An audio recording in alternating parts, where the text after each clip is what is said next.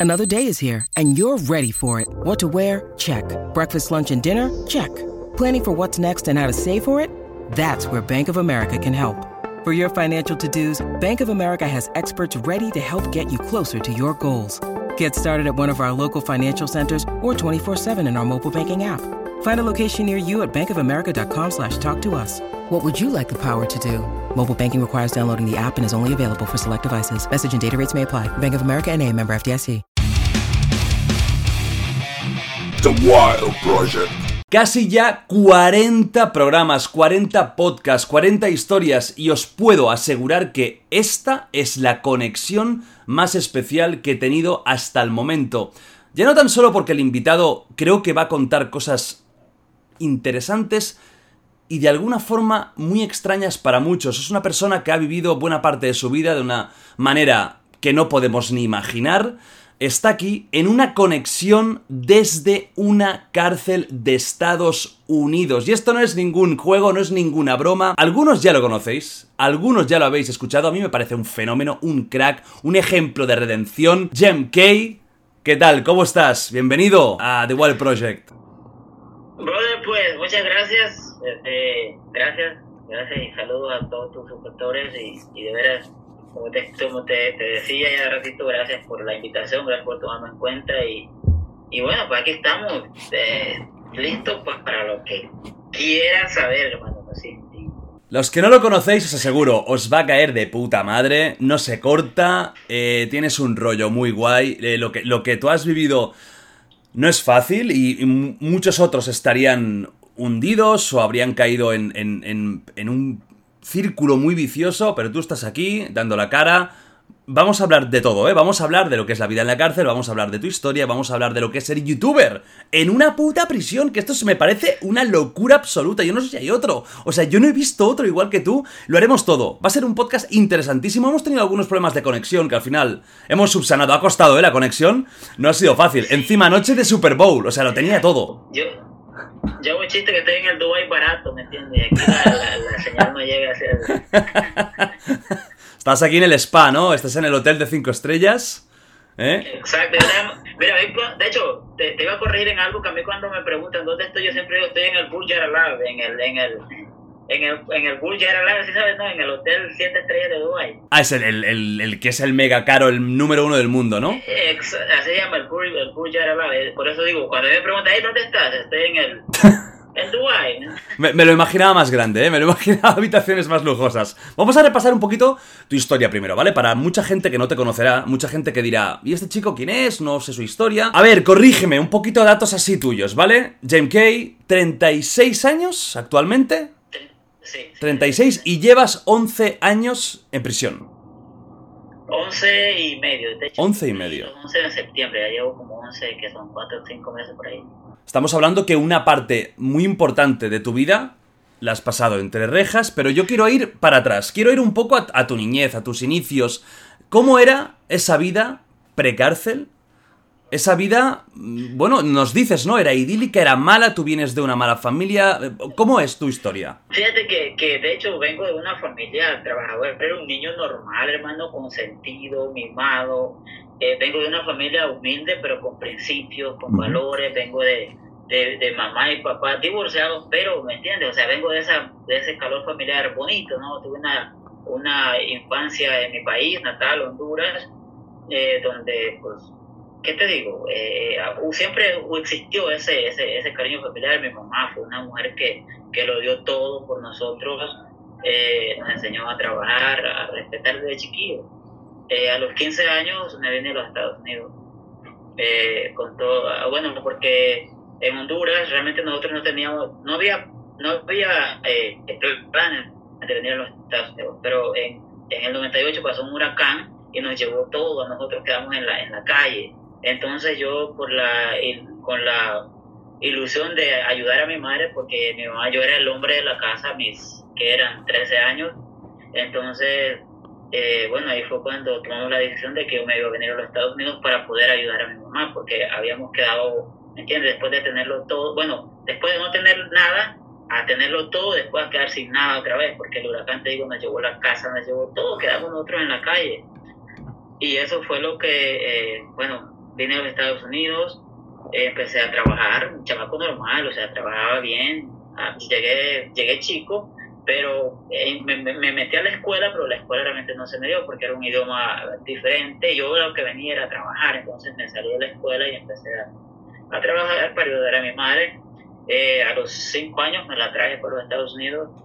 La otra tontería que hice fue que también me casé demasiado joven, ¿entiendes? A los 18 años ya me había casado. Ajá. Pero una pregunta, cuando tú dices que fuiste con 15 años a Estados Unidos, y tu madre estaba aún en Honduras, en Honduras, ¿cómo hiciste ese viaje? ¿Es legal que un menor de edad vaya a Estados Unidos o cómo, cómo fue?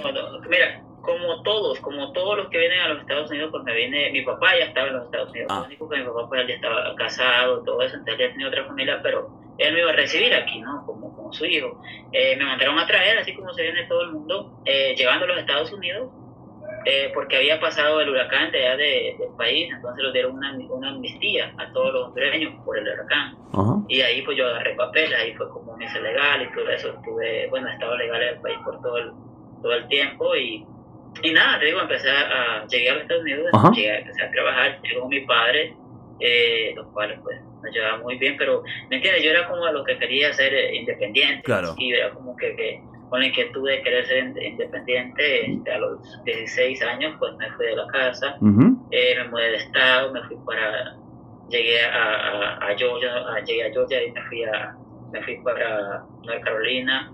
Allá, te digo, estando allá fue cuando me traje a mi mamá, eh, me casé, te digo, a los 18 años, que ese es un consejo también que eso, mire, no es porque uno, pero yo creo que una tontería que un chamaco puede hacer es es, casarte antes de prepararte. Y eso yo también lo, lo, platico como experiencia, ¿no? O sea, si uno la platica, o sea, porque ya la vivió, entonces como aconsejar, primero hay que prepararse y después pensar en, en, familia, ¿no? Pero desafortunadamente esa es la, la mentalidad de, de nosotros los, los pobres, ¿entiendes? Así de que primero se hace un compromiso uno y después empieza a salir adelante. Entonces, ese, pues yo siempre aconsejo también que el, el, casarse muy joven no, no, te lleva nada, no te lleva nada más que ser una persona conformista. Entonces, bueno, la cuestión es que me casé, pero aún así yo era feliz. ¿no? un, chico, un tipo seguía trabajando normal. Eh, me gustaban mucho las discotecas, nunca me gustaron las drogas, nunca, nunca te agarré, nunca tuve un vicio. Me gustaba mucho las discotecas. La fiesta, ¿te gustaba el bailoteo y la fiesta? Exacto, el perreo. el perreo. De ahí te ha salido la vera musical, ¿eh? De que tú ya, ya toda la vida lo, llevabas dentro, ¿eh? La fiesta buena. Sí.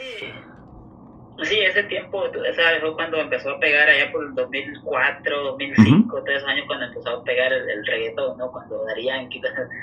Entonces aquí en los Estados Unidos era lo que iba a una discoteca y piano. Y a mí realmente lo que a mí me gustaba era, por así que andar de, de, de, player, ¿no? eh, nada, pero un tipo sano, normal, eh, sin vicio. Luego me casé, te digo, y, y, me estuve cuatro años casado, los cuales me dediqué a lo que fue mi esposa, tuve dos niños, o sea, me dediqué a ellos, así bonito. Bueno, después eh, llegó el divorcio, la inmadurez, la tontería, igual, ya con dos hijos a los 22 años me divorcio, ¿no? Y nada, todo seguía normal, trabajando, tranquilo. Ya la gota que derramó el vaso fue cuando después del divorcio, sabes, quedan los problemas de, de la custodia de los hijos y empecé por ahí, ¿no? Con los problemas. En eso me cae, me llega todo un solo, pum, el que fue como el 2000, en el 2007, cuando hubo un receso aquí en los Estados Unidos y la economía pues cayó, creo, todo el mundo, ¿no? Cuando la bolsa de valores cayó, no sé si te recuerdas. Sí, no, aquí, aquí fue, fue mundial, aquí en España también fue durísimo. Bueno, entonces para, para eso yo estaba trabajando bien, trabajaba en una compañía para, era de parte del gobierno, ¿no? Y pues me iba muy bien.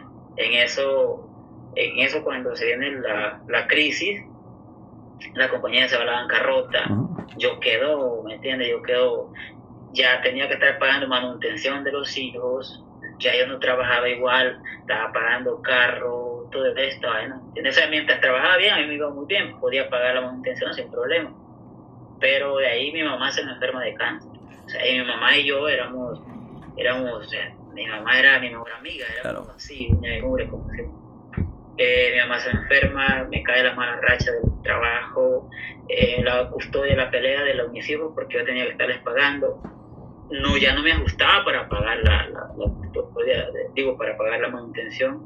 O sí, me la quitaban, cheque. Entonces me quitaban la, la manutención de los hijos, pero no me alcanzaba a mí ni para pagar mi carro ni para mis otros gastos. O sea, una situación bien, bien difícil.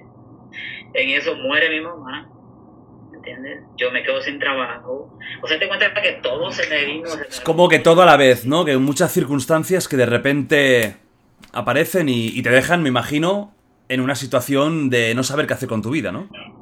Sí, exacto. Yo te cuenta que en, un solo pierdo el trabajo, eh, me alejan de mis hijos, eh, quedo con una deuda pagando chavos por me quitan el carro porque estaba pagando un carro a la agencia, no lo pude pagar, me lo quitan, me quedo sin carro, sin trabajo. Eh, mi mamá se me muere, o sea, todo así. Y eso me llevó a como que yo nunca, nunca, mira, algo que yo he tenido es que nunca me he excusado atrás de nada, nunca he dicho, oh, esto, esto influyó para que yo, no, pero, pero sí llegué a un momento en el cual la, como la depresión era tanta que yo no quería estar en la casa, me la pasaba vagando, ¿no? Incluso eh, me la tiré andar en la calle eh, de discoteca en discoteca con amigos, pero ya esta vez me juntaba con, con otro tipo de, de influencia. Ya no era como antes, que tenía un grupo de amigos todos sanos. Claro. Esta vez ya cambié de amistades porque empecé a trabajar en un nightclub. ¿Entiendes? Después de todo esto, cuando mi mamá muere y todo esto, yo empiezo a trabajar en un club porque yo sentía que el estar en la casa solo me, me frustraba. Claro. Porque yo estaba acostumbrado al, al, al ruido de mi mamá y de pronto ya mi mamá no está, entonces era como que estar en la casa a mí yo no podía, yo quería estar siempre afuera. Y me, me, empecé a trabajar en un nightclub. ¿Y de qué trabajabas? ¿De, de bouncer? ¿De, de seguridad, seguridad o...? primero, bueno, era manager, yo era el que corría el club, yo era oh. amigo del, del dueño y él pues no tenía papeles, entonces lo que hicimos fue que eh, puso el club a mi nombre, lo abrimos juntos, de hecho yo era el manager, yo era el que corría todo el club y pues siempre manejé, pues trabajaba a veces en, parte, en la barra, a veces en la puerta y así, pues yo era el que manejaba todo. Eh, me iba bien, te digo, estaba trabajando, pues ahí me pagaban en efectivo y yo por porque le andaba huyendo a todo esto de que pues ya no podía, si, cuando donde trabajaba por cheque, ahí tenía que pagar la manutención de los hijos y todo eso, entonces yo lo que quería era como medio recuperarme, ¿no? Y en eso de estar trabajando en el club, eh, bueno, yo sentía que me distraía mucho ahí también, empecé a conocer gente ahí de los clientes que llegan, llegan, tú sabes, no llegan claro. tipo de personas y sobre todo en los Estados Unidos y para ese tiempo, lo está aquí, sobre todo en este estado, en ese tiempo había una, pues es lo que se rumoraba, ¿no? Que era, habían gente pesada por todos lados, entonces había un montón de restaurantes y clubs y todos se llenaban, pero en cantidad, ¿no? Y, y los que y la, la, fama que tenía era porque había mucha gente de dinero, gente que, ¿me entiendes?, moviendo todo tipo de tonteras. Eh, y había mucho mucho dinero que se movía así. Un poco en, mercado negro, ¿no? de lo que sería drogas, lo que sería mujeres, todo lo que es, ¿no? Este, este, este mundo negro que, que, estaba ahí. Y empezaste, entiendo, a conocer gente de este mundillo. Exacto, entonces ya yo metido en el club, siendo un tipo sano, ¿me entiendes? Ahí empecé a, a, a juntarme con personas de todo tipo. Como yo, yo, como yo era el, manager del club, pues lógico, siempre la gente pesada iba conmigo, yo los atendía, yo les arreglaba siempre como los VIP y todo eso, los atendía, ¿me entiendes? De la primera, ¿no? Y así fue como fui conociendo mucha gente, tanto del, tanto en este, todo tipo de, de, de, mañas, ¿no? Eh, de pronto me hago amigos de un grupito de muchachos que siempre llegaban al club y ese grupo, pues eran unos, eran de mi país, de Honduras. Entonces, siendo de mi país, pues como que te, ahí te acopla un poco. O sea, eran chavos igual. Eh, nos hicimos buenos amigos, empezamos a salir uh, sano igual. Yo miraba que hacían cosas, pero igual yo andaba en mi mundo, yo no les hacía. Nomás que sí me llamaba, me llamaba la atención porque yo miraba que traían buenos carros. Tenían dinero. Traían mucho. Exacto, siempre traían dinero, a mí, este, joyas y toda esta vaina, ¿no? Y de esas cosas que, que tú siendo chavo y viniendo de una mala racha de la que yo vengo y viendo todo esto, es como que, diablo, yo no les preguntaba qué hacían porque a mí nunca me gustaba estar metiendo nada, ¿no? Sino que, pero más o menos yo tenía una sospecha por las pláticas que escuchaba, yo pensaba que, era, que eran narcos, que movían drogas y todo eso. Y en el grupo, pues andaba una muchacha yo empecé a salir con la muchacha y toda esta vaina.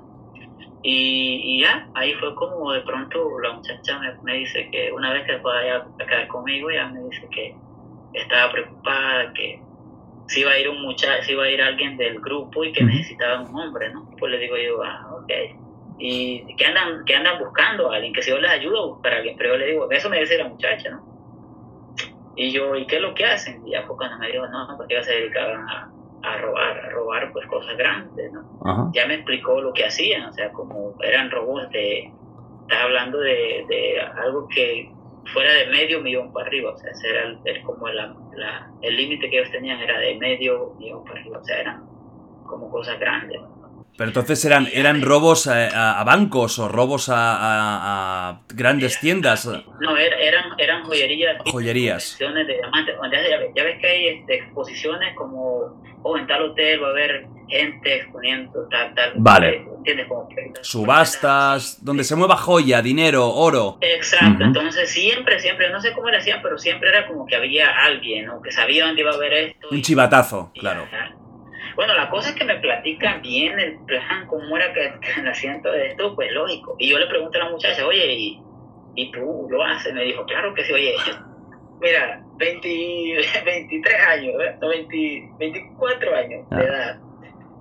Una, una, vengo de, una, de un rato feo, mi cabeza no, no, ¿me entiendes? Siento que la vida no tiene sentido y la muchacha con la que yo ando saliendo me, propone estas cosas, oye, a los 24 años, sabes que uno, uno al menos en, mi tontería de inmadurez o de, o de ego, tal vez, no le podía, era como que diablo, yo decirle que no, y todavía me pregunta, ¿y, y tú tienes valor? Pues ya le digo yo, no, oye, pues no busques más, porque estoy yo, ¿no? Cuando yo digo, tú lo haces, He llegado yo, eh, he llegado. Buenas ah, tardes. Claro que sí, le pregunto y y me dice, le digo, pues no busques más, que estoy yo. y todavía me pregunta así, ¿y tienes huevos? Así, o sea, te imaginas tú mujer. Yo, ¿cómo que si tengo sé, ¿cómo? Claro, tienes que impresionarla, no puedes quedar ahí mal, tienes que impresionar y sacar ahí pecho y decir que tengo huevos y más. Exacto, exacto, esa es la tontería. Fíjate, y eso siempre lo, he dicho yo como en, en, los consejos que doy, es eso, de que a veces uno cuando está chamaquito o cuando está en esa edad de querer aparentar lo que tú no eres, y sobre todo si te lo propone una mujer y la misma te, te pregunta si hoy tienes huevos y uno es como que, diablo, ¿cómo le voy a decir? Ay, no. Bueno, a estas alturas sí, créeme que le digo a todo el mundo, mira, yo soy miedoso. no me liéis, no me liéis, yo no quiero ya más historias. Sí, no, no, mira, a esta altura yo soy el, tipo miedoso. y, bueno, eso así pasó, ya, ya luego me llevó a presentar con el grupo que ya conocía, pero esta vez ya me lleva como, oh, pues este es el tipo que ya tenemos al hombre que andamos buscando. Y lo primero que me preguntaron, dice, ok, ¿ya le explicaste? dice, sí. Y tienes pistola. Y me acuerdo, fíjate, fíjate que todo como que el diablo estaba acomodando todo, ¿no? Un amigo mío, de, esos amigos que había conocido en el club, se había ido para otro estado a entregar un disque, una de, droga, ¿no? Entonces él no quería viajar, él tenía una pistola, una 380, entonces él no quería viajar con la pistola, entonces me, la, me, me dijo que se la guardara por mientras ellos iban al otro estado, cuando regresara yo se la entregara pues no vas a creer que van y los agarran presos. Hostia. pues yo me, yo, me quedo con la pistola y yo esa pistola ahí la tengo en el, en el, en el closet porque yo no la ¿entiendes? Claro. Y, pues, y, cuando, y cuando este tipo me, me, propone este, me dice, ¿tienes pistola? Y yo, pues... me la compré, me la compré ayer, mira, ahí la tienes. Aquí la traigo, mira, nunca la disparé, de hecho nunca, porque se le trababa la bala, era como que una vez yo quise como, como aparentar con los amigos, ¿no? Y le digo, y se traba esta madre y empieza O sea, el peor, el peor ladrón del mundo, eh, cuidado. Sí, ya yo pues con, con esa, ya cuando les dije que traía pistola, los manes me ven, pues no, se, se la creyeron de que yo venía, bien, estaba listo. Claro, claro, claro. Y luego ya pues, ahí fue cuando me llevaron, bueno, ya cuando hicieron el plan para, para bueno, que ya tenían un, un trabajo seteado y todo eso, bueno, así le llamaban setearlo, ¿no? Y, fuimos. Bueno, la cosa fue que a mí por, por participar con ellos me dieron, la, bueno, la, la, primera vez que fueron 115 mil dólares. Y yo de eso, pues hazte cuenta que yo se me, se me, se me deslumbró la cabeza, pero de una manera cuando... Tú ganaste 115 mil dólares, tú. O sea, tú te llevaste 115.000 para ti. Sí, para mí. Wow. Ok, la cosa es que me llevan a mí, o me dicen que voy a ir de chofer porque, porque no, porque no, este, porque yo no, no sé. No tienes experiencia, claro. Entonces que, que me van a llevar a mí de chofer. Pero puesto allá me dicen que no, que, que entre. Pues ahí me tienes a mí todo nervioso, pero, pero pues yo quiero aparentar porque la muchacha va a la, o sea, la muchacha va para adentro también. Y es como que, diablo, esta mujer ya se metió, era como, ni modo de echarme para atrás. Entonces como que, pues yo con todo, lo, con los huevos aquí, pero de cuenta que me los trago, ¿no? O sea, lo que yo trataba era como de, de poner el cuerpo como flojo porque ¿Cómo es ese momento? ¿Cómo es ese momento justo antes de entrar, cuando tú sabes que tu vida está a punto de cambiar, que por primera vez vas a delinquir fuerte? ¿Cómo te sentías? ¿Cómo vas pensaste o, ni- o no, no o no tenías tiempo ni de pensar? Fue como un impulso. Mira, hermano, eh, eh, la cosa es que yo estaba adentro, yo no sabía ni lo que estaba haciendo, era como que... Como un robot. eh, eh, exacto, o sea, acuérdate cuenta que yo voy con la idea de que yo soy chofer, ¿no? O sea, tú eres chofer y, y solo vamos a hacer el cambio de carro, lo esperas aquí, todo. Que era un plan, era un plan según estratégico, cosa que no hay plan estratégico porque miren dónde estoy yo, ¿ok? Ya. No ha salido muy bien el plan, ¿eh? Ajá, miren dónde estoy yo. Bueno, la cosa es que entramos, Entráis. eh, todo salió bien, encañonamos, la idea era que había que llegar, o sea, se metían dos primero, eran tres empleados, ¿no? Entonces te metes, eh, enca- bueno, entra uno, sale un empleado y lo atiende, luego entra el otro, sale el otro empleado y atiende este, entonces hay un tercero y estaba adentro, entonces entra otro empleado y sale el tercero a atender a aquel. Ya cuando tienes a los tres en, en línea, cuando ya tienes a los tres, en- era cuando esa era la seña, ¿no? Que el último que sacara al otro empleado era encañonar todo a una vez. Y, y te imaginas con los nervios y todo eso. bueno, la cosa es que sí, una vez que sale el tercero, Ajá. yo estoy, yo soy, yo soy como el segundo que entra. Y sí, cuando veo que el camarada este, yo estoy, fíjate que en mi, en mi adentro yo, yo quería que alguien de estos se arrepintiera y se saliera, ¿no? ¿Entiendes? Porque yo es como que diablo, pero esas cosas que te pasan en segundo. Ajá. Pero no, aquel llega de una y encañona y pues es como que a Dios no me queda de otra, más que ya estoy allí y sacar y poner cara de perro como que se debería era un matón. Entonces que todo sale bien, me entregan a mí los, los 115 mil, eh, ya que se vendió todo, a los dos días nos llevan, me dan- yo me deslumbro, haz de cuenta que yo me desmantelo. Normal. Como que a mí se me abrió la cabeza a otro mundo, pero de pe- Mira, una cosa te lleva a la otra, porque después de eso, de cuenta que yo me volví, me, me fui a la perdición. O sea, yo agarré el dinero y empecé, lo primero que hice fue comprarme el carro, me habían quitado un carro, yo fui a comprarme uno. Eh, de ahí empecé a seguir discotequeando, pero esta vez ya ando con los malos, ¿no? Es como que ya mi vida ya da un giro totalmente diferente porque empiezo a, empezamos a, a, a tomar más seguido, empecé a fumar cigarros que ni siquiera fumaba, Even- eventualmente empecé a meterle al, al- al- a la cocaína, o sea, una cosa te lleva a la otra, a la otra, a la otra. Y yo ando con la incomodidad de que yo no quiero, ¿me entiendes? De que no quiero, ando como con la conciencia, ¿no? O sea, era cuando nosotros hicimos esto y a mí no- yo no quería hablar de la situación. Porque y yo, yo escuchaba a los otros muchachos a veces burla, como hacer chistes, ¿no? Lo- y a mí era como que yo no me gustaba, yo no quiero saber de, lo, de nada de eso, ¿no? Ujú. que lo hicimos y yo no, bueno, pues pasa el tiempo, yo ando con la idea de que ya, ya yo me quiero incluso alejar de las amistades porque toqué fondo, era como que ya sentía que andaba muy, muy, ya no era yo. Tú no querías ser un criminal, no querías una vida de, de crimen, delictiva. Dos veces entramos a una discoteca y según que nos andaban, nos, nos- que, que andaban eh, fotos de nosotros, que según que nos andaban buscando y cosas así.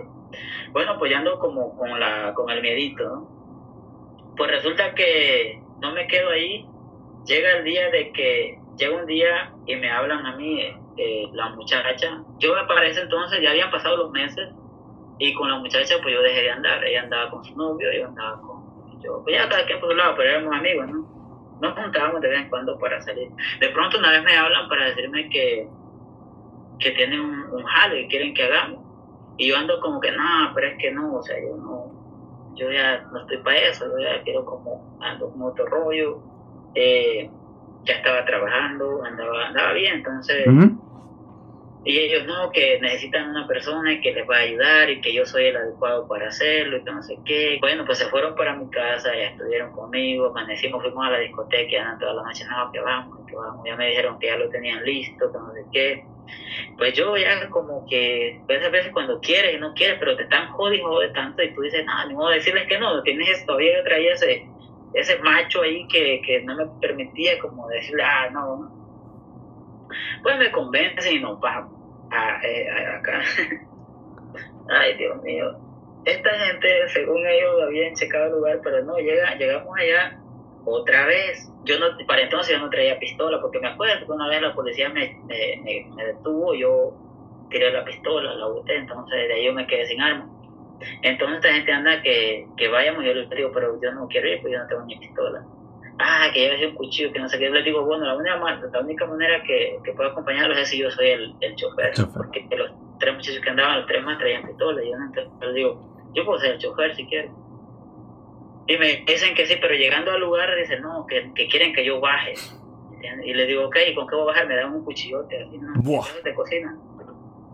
Vas de cuenta que tres veces que tú vas, no estás seguro de lo que estás haciendo, voy con aquel cuchillote, no me sentía era como que diablo, man, saber que hay adentro probablemente gente con pistola y te, no, era, te pasa muy, mil de cosas por la cabeza. Pero por el mismo ego de decir que sí, y, ya, pues también mi mente andaba en otro rollo. Y ya, nos metimos al lugar. Esa vez yo me quedé en el lobby, era como que aquellos entraron, encañonaron, yo me quedé como en el lobby a cuidar ahí con el, con el cuchillo, ¿no? A, asegurar que no entraron clientes, entraron clientes, encañonaron, toda esa vaina. Bueno, pues en lo que estamos aquí, cuando los muchachos empiezan a amarrar gente, a mí me pasa una pistola, ¿no? Como aquí hay una pistola, entonces yo agarro una pistola, tengo yo encañonado, nomás lo que tenía acostado. En eso, pues ya entró una señora, yo le encañoné, la, la amarró, la, la, los muchachos que estaban amarrando gente, la amarraron, todo eso está en el reporte de la, de la policía. Y entonces, por eso es que me cagaron a mí por tanto tiempo, porque aquí entra todo lo bueno. La cosa es que terminamos el robo, ¿no? Se empaca todo, se va y los agarramos el carro, el carro no lo, que cuando subimos al carro que nos vamos a llevar, en pianín, el carro no prende. O sea, Una película igual, ¿eh? esta frase la voy a decir mucho en este podcast, como una película. Un compañero que cuando salió, cuando él escuchó, yo de cuando me metí al carro, ya el que iba, el que iba a manejar, ya estaba dándole al carro y era que ni, ni, ni, no arrancaba, el motor no arrancaba. Y, yo aún así me subí. El otro compañero, no, él lo que hizo cuando vio que este carro no arrancaba, siguió caminando, se fue, se fue caminando. Y llegó a donde teníamos, donde estaba el otro carro esperando. Yo no, lo que hice que me subí como gran pendejo. Ok, prende, logra prender el carro, tomó un minuto y en ese pues, tiempo ahí vuela, ¿no? Prende el carro y tenemos que darnos la vuelta por el frente del lugar y dar la vuelta otra vez para llegar al lugar donde teníamos el carro de cambio. Bueno, pues en lo que salimos a la calle, el tráfico está... estamos todavía en el parqueo de la, del lugar este, En la zona del crimen. Y el tráfico está atorado y es como que no puedes meterte. O sea, solo lo que había caminar era como uno con una media cuadra y doblar y ya nos íbamos. Pero de aquí, para llegar de aquí del, lugar este a la media cuadra, no lugar, nos tomó como 10 minutos. En esos 10 minutos toda la policía aquí, hermano. Eh. Bueno, la cosa es que ya cuando nosotros doblamos ahí, habían como 10 patrullas aquí esperando. Ahí ya, ya la adrenalina pasó de adrenalina a miedo, un miedo, hermano, pero, pero un miedo, o sea, un miedo, no miedo, o sea, un miedo que te que, que se empecé a temblar, ahora sí, porque dije, ahora sí vale un miedo. Y entonces la conciencia, ¿no? Es como que, diablo, yo sé que no me he robado chocolate, o sea, es como que, ahora sí y aquella desesperación, como que pues, eh, queriendo que el carro vuele. A ratito viene como una como 10 patrullas, te digo, prenden las luces, las sirenas y empiezan a corretearnos nosotros. Nosotros no sabíamos el lugar donde estábamos. La cosa es que este man se mete por unas calles y pa, pa, pa, y terminamos en una calle sin salida, en una calle, en una, en una, en una calle, calle muerta. Esas que tiene que no tiene más carretera, que ya no hay nada. Ajá, y llegando ahí en una, en una colonia de, de casa. Nos bajamos del carro y empezamos a correr. Y ahí dejamos todo, pues yo con todo el miedo, la policía se va, empiezan a correr tras nosotros. Eh, yo le di la vergüenza, hermano, ay Dios mío, es que mira la, la vergüenza de ver la gente que sale de las casas y tú vas corriendo y la gente viéndote, es como que se siente horrible. Has pasado de, de esa figura del ladrón chuleta, chulesco, eh, un tío valiente, a ser un, un, un, bueno, un tío que está viendo de la policía, que lo van a atrapar seguro, y es, claro, situación ridícula. Has pasado de ser un fenómeno a, a ser un pringao. Y un tío que, claro, ya sabe que lo, lo tiene muy difícil. Exacto, entonces, hermano, pues estábamos corriendo y, y, y de pronto yo llego a una, a una, a una cerca de, acá le llamamos de, de Maya o Shane ¿no sabes cuál es la Shane Que me imagino que es, que es la que es como, eh, como de metal, que tú puedes escalar. Exacto, esa. Llevo una cerca de esas como de cuatro pies, así bajita. Con la carrera que yo llevo, yo llevo, yo voy corriendo de una montaña y dije, yo me lo Yo veo la montaña, empiezo a correr. Cuando vi la montaña, yo dije, me fui, o sea, dije, me les perdí. O sea, la idea mía es que dije, una vez llegando a esa montaña, me les perdí a la policía. Hermano, pues yo veo la montaña y me, me emociono, ¿no? Y empiezo a correr con todas las que llevo. Antes de entrar a la montaña hay una, hay una cerca así, chiquita, como de cuatro pies. Yo con la carrera que llevo, yo para entonces pues pesaba que eran 165 libras flaquito. Veo la carrera, brinco, me paro sobre el riel y brinco otra vez, pero cuando brinco yo no, yo no veo dónde caigo. Con la carrera y la desesperación que llevo, yo solo me aventé. Cuando caigo estaba una zanja así tapada de hojas y yo, los dos pies se me fueron a la zanja. ¡pah! Diablo, pues yo inmediatamente sentí en el tobillo, en los dos tobillos que me tronaron, así como. Uf. Y cuando, y aquel dolor en el tobillo izquierdo, que un dolor, pero cabrón, ¿no? Cuando yo pongo el tobillo izquierdo, o sea, lo pongo bien.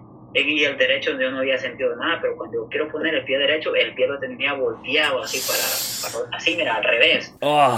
O sea, se me zafó, se me zafó de aquí, ya ves que el tobillo es como un, como un hueso así, ¿no? Sí, claro. Ahí se me zafó, se me, se me zafó el, el hueso este aquí y el pie se me volteó así. Sí, sí. Y era que, que yo quería ponerlo y el pie se me iba, era que yo quería ponerlo y Wow. de y el pie no tenía, no tenía equilibrio, era como algo, o sea, hermano, de esos huesos, cuando se entraban de ahí, Claro. valiste. Bueno, pues yo la desesperación me senté y empecé a, a jalarme el pie queriendo acomodármelo para seguir corriendo, pero no, ya cuando miré que el hueso me estaba saliendo. Ah. Bueno, pues empecé ahí a quererme esconder, traí una camisa de, de, de vestir y una camisa como esta abajo, agarré la camisa, la tiré para un lado como para quitar la policía, la pistola que me habían dado, que me habían prestado allá adentro, la traía conmigo. Y ahí busqué donde enterrarla y la enterré, traía algunas bolsas que me había echado también de la, en la cuando estábamos embolsando. Agarré un, agarré un Rolex. When you need mealtime inspiration, it's worth shopping Kroger, where you'll find over 30,000 mouthwatering choices that excite your inner foodie. And no matter what tasty choice you make, you'll enjoy our everyday low prices, plus extra ways to save, like digital coupons worth over $600 each week. You can also save up to $1 off per gallon at the pump with fuel points. More savings and more inspiring flavors make shopping Kroger worth it every time. Kroger, fresh for everyone. Fuel restrictions apply. Eh, y otras prendas así bien finas y me las eché a la bolsa. Y ya cuando antes que la policía me agarrara, pues nada, lo que hizo fue que enterré todo eso y ya le di para una zanja y ahí me acosté a esperar a la policía. De pronto veo que aquí arriba estaba, no habían árboles, no digo, yo diablo, cuando tiren el helicóptero me van a ver. Entonces empecé a quererme acomodar abajo de la, del monte, ¿no? así de espalda, y ya la policía me andaba, me andaba buscando y eran como unos 30 oficiales, con perros y todo. Ya cuando ven que el monte se mueve, llegan ahí en get out of there. Y rápido, ¿no? Que me salga del monte, y luego me dicen que ponga las manos donde las ven. Y luego lo que han reportado son ladrones peligrosos, armados. Y tú sabes, en los Estados Unidos aquí no se andan con cosas. No, no. Y yo con la idea, me estos diablos me van a matar aquí. Entonces yo salgo con las manos arriba, no las quiero mover porque me están gritando que quieren ver las manos porque donde veo la paz y me van a disparar. Pues yo salgo así. Hay monte, hay espinas, pues yo con el, por el miedo que me maten, me se van, yo me llevo, empiezo a abrir un monte con la cara y me van a salir todo un miedo.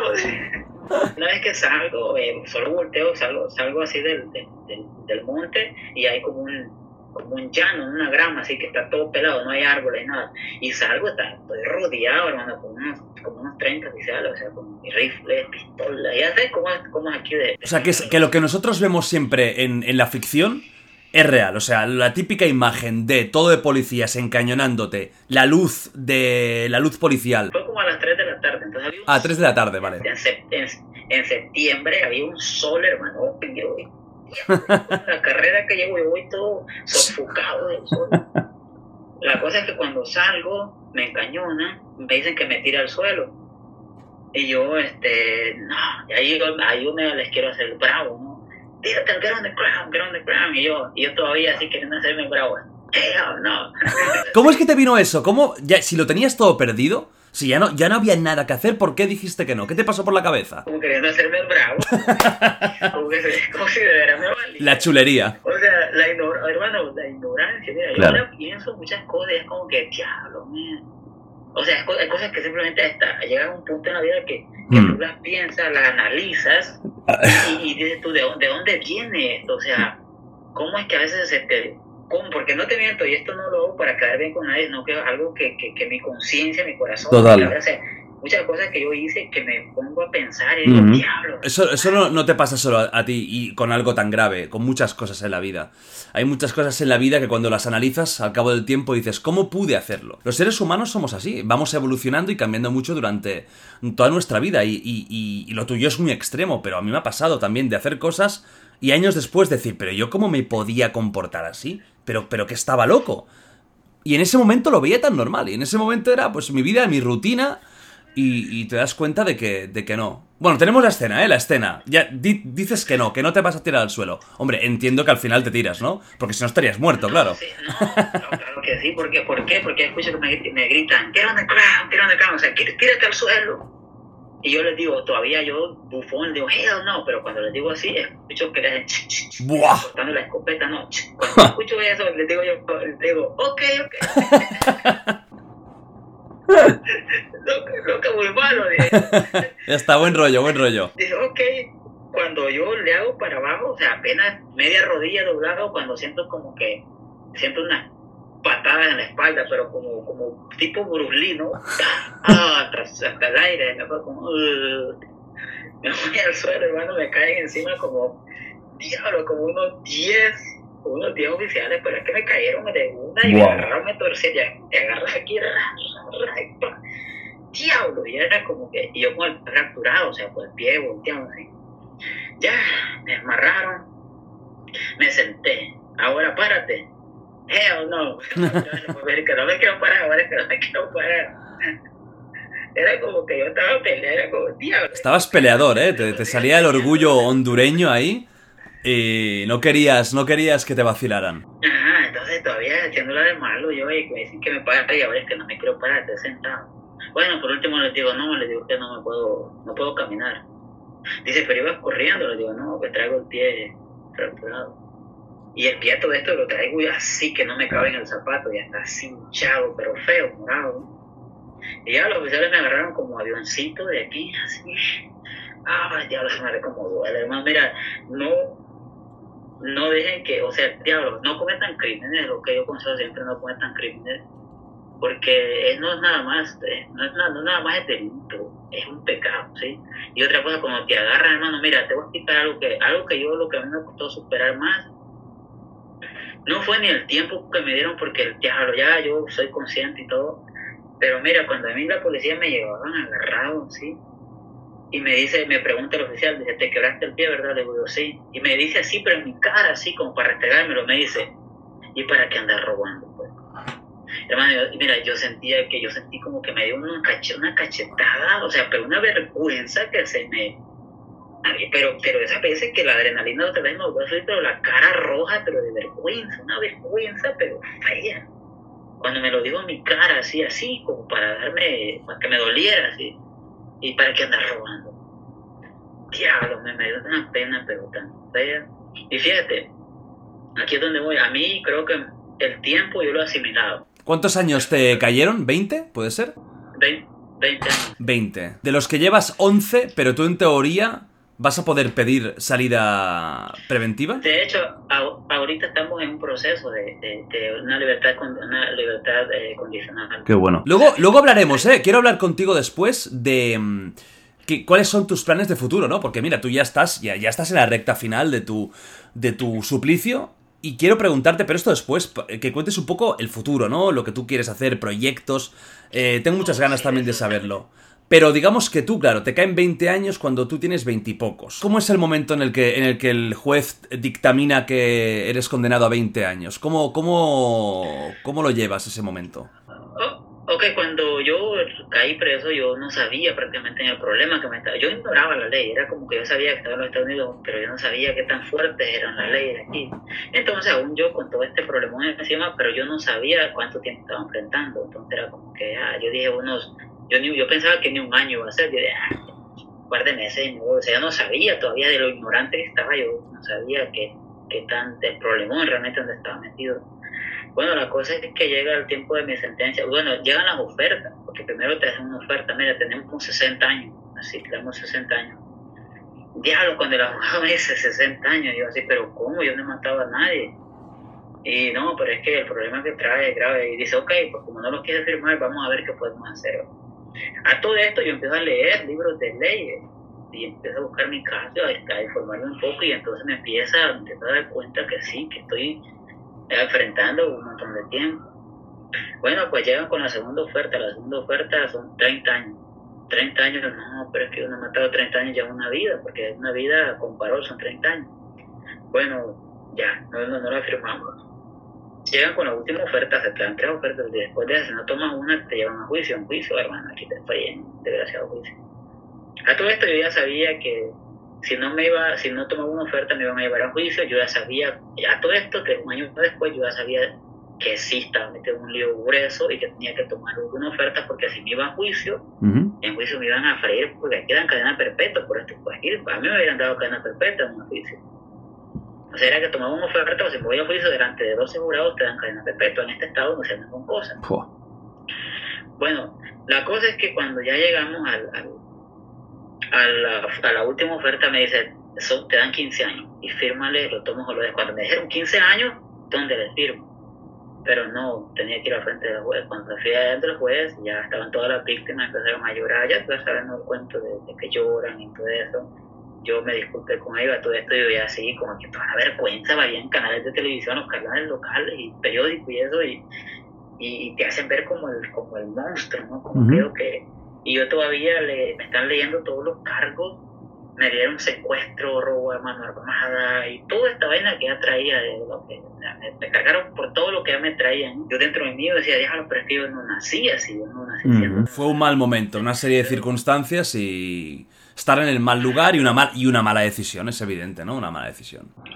Ajá, pero te digo que reconocía que la cagué. Entonces llega el momento en el cual ya empiezan a leer todos los cargos y empiezan a leer que 20 por esto, 20 por esto, 10, 20, 15, 5 y se van a hacer una suma de 375 años. Entonces, para hacerme sentir mejor, me dicen que me van a dar 80, eh, me van a dar 20, a mis 60 en probatoria y 20 en consignment, que es 20 adentro. O sea, en total me dan 80 años. ¿Sí? 20, 60 en probatoria y 20 en prisión. O sea, 20 de, desde el día 1 hasta sin libertad a nada. Pues ya yo consciente de que la cagué, hermano, es como que, pues, gracias me pusieron que, que hablara con la víctima, ya yo me disculpé, que perdónenme, o sea, perdónenme, lo único que puedo decir. Y al juez le dije gracias por haber considerado, por haber sido considerado y haberme dado 20 años. Bueno, la cosa es que ya yo desde un principio, hermano, como yo ya sabía, ya yo era consciente del problema que tenía encima, fue como que no me, no me dejé caer, no me alegré tampoco, pero lo tomé como algo... Con frialdad, ¿no? Porque ya lo habías, ya lo habías asimilado, ya, eres consciente de que, de que te ibas a pasar muchos años en la cárcel. Entonces tampoco fue un drama. Fui consciente y, dije yo, ni modo, pues tengo que darle a como me toque, ¿no? Pero desde un principio dije, no le voy a hacer 20. Siempre he sido como optimista y digo yo, algo voy a encontrar en el camino o algo voy a hacer en el camino para no hacer los 20. Bueno, pues ya, llega el tiempo, ya sentenciado, después de 20 años, ya sé. Me mandan ya a la prisión, me transfieren ya a la prisión. Vamos a, la prisión, venga, que tú, al final tu canal, tú cuentas muchas historias de la, de la prisión, eh, anécdotas, cómo es la vida en la prisión. Además, la prisión americana, la prisión de Estados Unidos, porque siempre nosotros, yo por ejemplo he tenido aquí en el podcast a Daniel Rojo, que es un, un ex atracador de bancos, en, gigantesco aquí en Europa. Y es un tío que ha estado en la cárcel muchísimos años, repetidamente muchísimos años, pero en la cárcel española. Aquí estamos hablando de la cárcel de Estados Unidos, la cárcel que hemos visto pues en todas las ficciones, eh, en todas las series, eh, que si Prison Break, que si... O sea, lo que hemos mamado es donde estás tú. Entonces, lo primero, vamos, vamos eh, de menos a más. ¿Cómo es el primer día en una cárcel de Estados Unidos? ¿Cómo fue tu primer día? Mira, hay un, hay un proceso que te hacen, es que primero te llevan a, a diagnóstico. El diagnóstico es una prisión de máxima seguridad, de super máxima seguridad. Es donde es donde tienen a los del pabellón de la donde tienen el pabellón de la muerte Uh, a los- a- donde tienen a los que están esperando ser ejecutados donde tienen la cámara de ejecución todo eso está en esa misma prisión una prisión de, de le llaman high max es, es todo cerrado no hay patio sí te sacan al patio pero un patio así cerca pero de ahí todo es, es cerrado bueno, te pasan por ahí. Esa es la primera presión que tú pisas porque ahí lo que hacen es que te evalúan para qué nivel de seguridad calificas. O sea, depende de tus cargos, depende de qué tan violento sea tu cargo, depende de cuántos años traigas, todo eso. Entonces te evalúan tanto, tanto eh, de seguridad físicamente, a ver si no padeces de alguna enfermedad para ponerte algún tipo de tratamiento. Bueno, la cosa es que te traen ahí primero. Esa es la peor de lo que yo te hermano. Estás hablando de la primera prisión de aquí de este estado, o sea,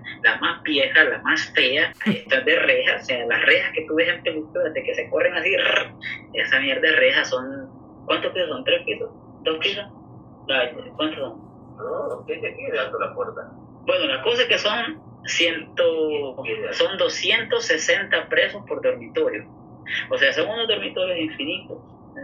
Entonces, la primera prisión que tú pisas es eso, donde todo está viejo, donde el, donde el toilet es chiquitito así, o sea, que hasta para hacer del baño, pues está, hermano, está incómodo, está chiquitito, ¿no? Y, o sea, es lo peor, ¿no? Y esa es tu primera, la primera prisión que pisas. Y luego para ingresar al- al- al sistema entras como cuando naces, desnudo. Desnudo, cuando llegas de la- del condado a la prisión esa y, y antes uno va entrando a la, la primera casita donde llegas y hay que quitarse la ropa de uno. Pero desnudo literalmente, o sea, que te quitas toda la ropa y vas eh, con los huevos colganderos. en pelota, hermano, van atrás y otra vez en filita, mira, te hago un papel donde va tu nombre y lo que hace es que uno te lo pone adelante y otro atrás, pues, te y para no picarte adelante. Y, y esto es cuando llegas a la primera cárcel esta tan horrible y tan vieja. Llegas desnudo. ¿Cuántos días pasaste en esa primera cárcel? Pasa, eh, dos, eh, ahí estuve dos meses, Dos meses. dos meses. Y tú tenías, que supongo que no, pero no tenéis contacto, ¿no? Con los que están en el corredor de la muerte. No hay, no hay comunicación. Ellos están aparte de todo y. Ah, no, lo que hace, no, no, ahí no, de hecho tú estás, eh, a los del corredor de la muerte los tienen totalmente en otro, en otro sitio, Ujú. en la misma prisión pero en otro sitio, o sea, no tiene, cuando estuve ahí ejecutaron uno, lo que hacen el día de las ejecuciones es como que, pues, se, se- tú sabes, ¿no? Cuando hay las ejecuciones ponen todo el mundo en lockdown y todo esta madre, un proceso que hacen de, cuando yo estoy, en esos dos meses que yo estuve ahí, pues, hubo, ejecutaron uno. Bueno, la cosa es que llegas allí, te desnudas, te cortan el cabello, entras pelón y encuadrado. Ya de una vez y te, te bañas, te dan champú para los piojos y toda esta madre, y de ahí pues te, te- ya te dan tu ropa del Estado, que dice ya propiedad del Estado. Ajá. Propiedad del Estado. y, y llegas y ahí, este, en lo que dura el proceso este de, de, de evaluaciones y toda esta madre, pues a mí me tardó dos meses y para la seguridad que yo califiqué, basado en mis cargos y al tiempo que traigo, pues era, le llaman close security, close security viene siendo como máxima seguridad, ¿me entiendes? Donde están los puros violentos, pura gente de 20 para arriba, cargos violentos y, y mucha gente con cadenas perpetuas. Te cayó esa calificación. A mí me cae para esa O calificación. sea, con lo peor.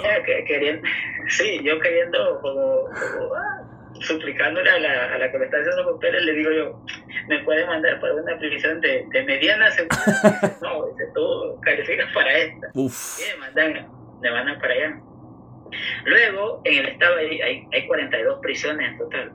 Entonces, hay unas, cada prisión se maneja distinto, dependiendo del ambiente, dependiendo de la administración y todo esto, cada prisión se maneja distinto. Entonces, sí, hay unas más o menos, otras peores, otras para hacer tiempo. Bueno, a mí ya cuando me transfieren de aquí a donde voy, me transfieren a una de las, de las peores. Que- Eres un afortunado en la vida, ¿eh? La verdad es que siempre te ha tocado lo mejor. Sí, a mí, mira, eh, vamos en el autobús, un amigo mío que lo conocí allí, vamos esposados juntos, y este man se va riendo, ese man era de la Mara, allá de, de, de Honduras, era de, la- de los de la Mara, y este man se va riendo y me dice, oye, imagínate que nos manden a una prisión bien cabrona esa, donde hayan donde haya guerra y si nosotros nos manden de carnada y eso. Y yo me le quedé viendo y le digo, me encierra los cinco, no sea en realidad. Cuando vamos, cuando vamos en el autobús, eh, nos preguntan a nosotros, ¿para dónde van? Y nosotros le decimos, oh, vamos para tal prisión. Y se queda viendo dos patos que habían entrado al autobús, que habían recogido de otra prisión, se quedan viendo así, y de ahí dicen, oigan, dice, para esa prisión donde ustedes van, está cabrón. Y me le quedo, yo ya mí como la preocupación, y me le quedo viendo a este graciado, y este empieza a reír, le digo, yo, diablo, loco, le me, me, te fijas por andar hablando, ahora resulta que tus palabras van a ser realidad. Llegamos a la prisión, lo primero, hermano, llegamos, nos bajan los de la, los de la administración, los guardias, son manes que andan vestidos de negro, son como especiales, ¿no? Para, nos bajan, y lo primero que hacen, a un moreno, aquí para todo, para todo, para todo tienes que contestar yes sir, no sir, yes sir, sí señor, no señor, todo eso. Mirar a los ojos firmes y todo eso. Bueno, pues cuando los ponen a nosotros con la, con la, nos bajan del autobús, nos meten a la, la adentro, no a la, nos meten a la, a la, ahí donde lo reciben a uno, nos ponen con la cara, con la pared, digo, con la cara hacia la pared, y en eso escuchamos que empiezan a pasar listas, y a un moreno le, le hacen unas preguntas, que dónde viene el moreno no les, no les contesta.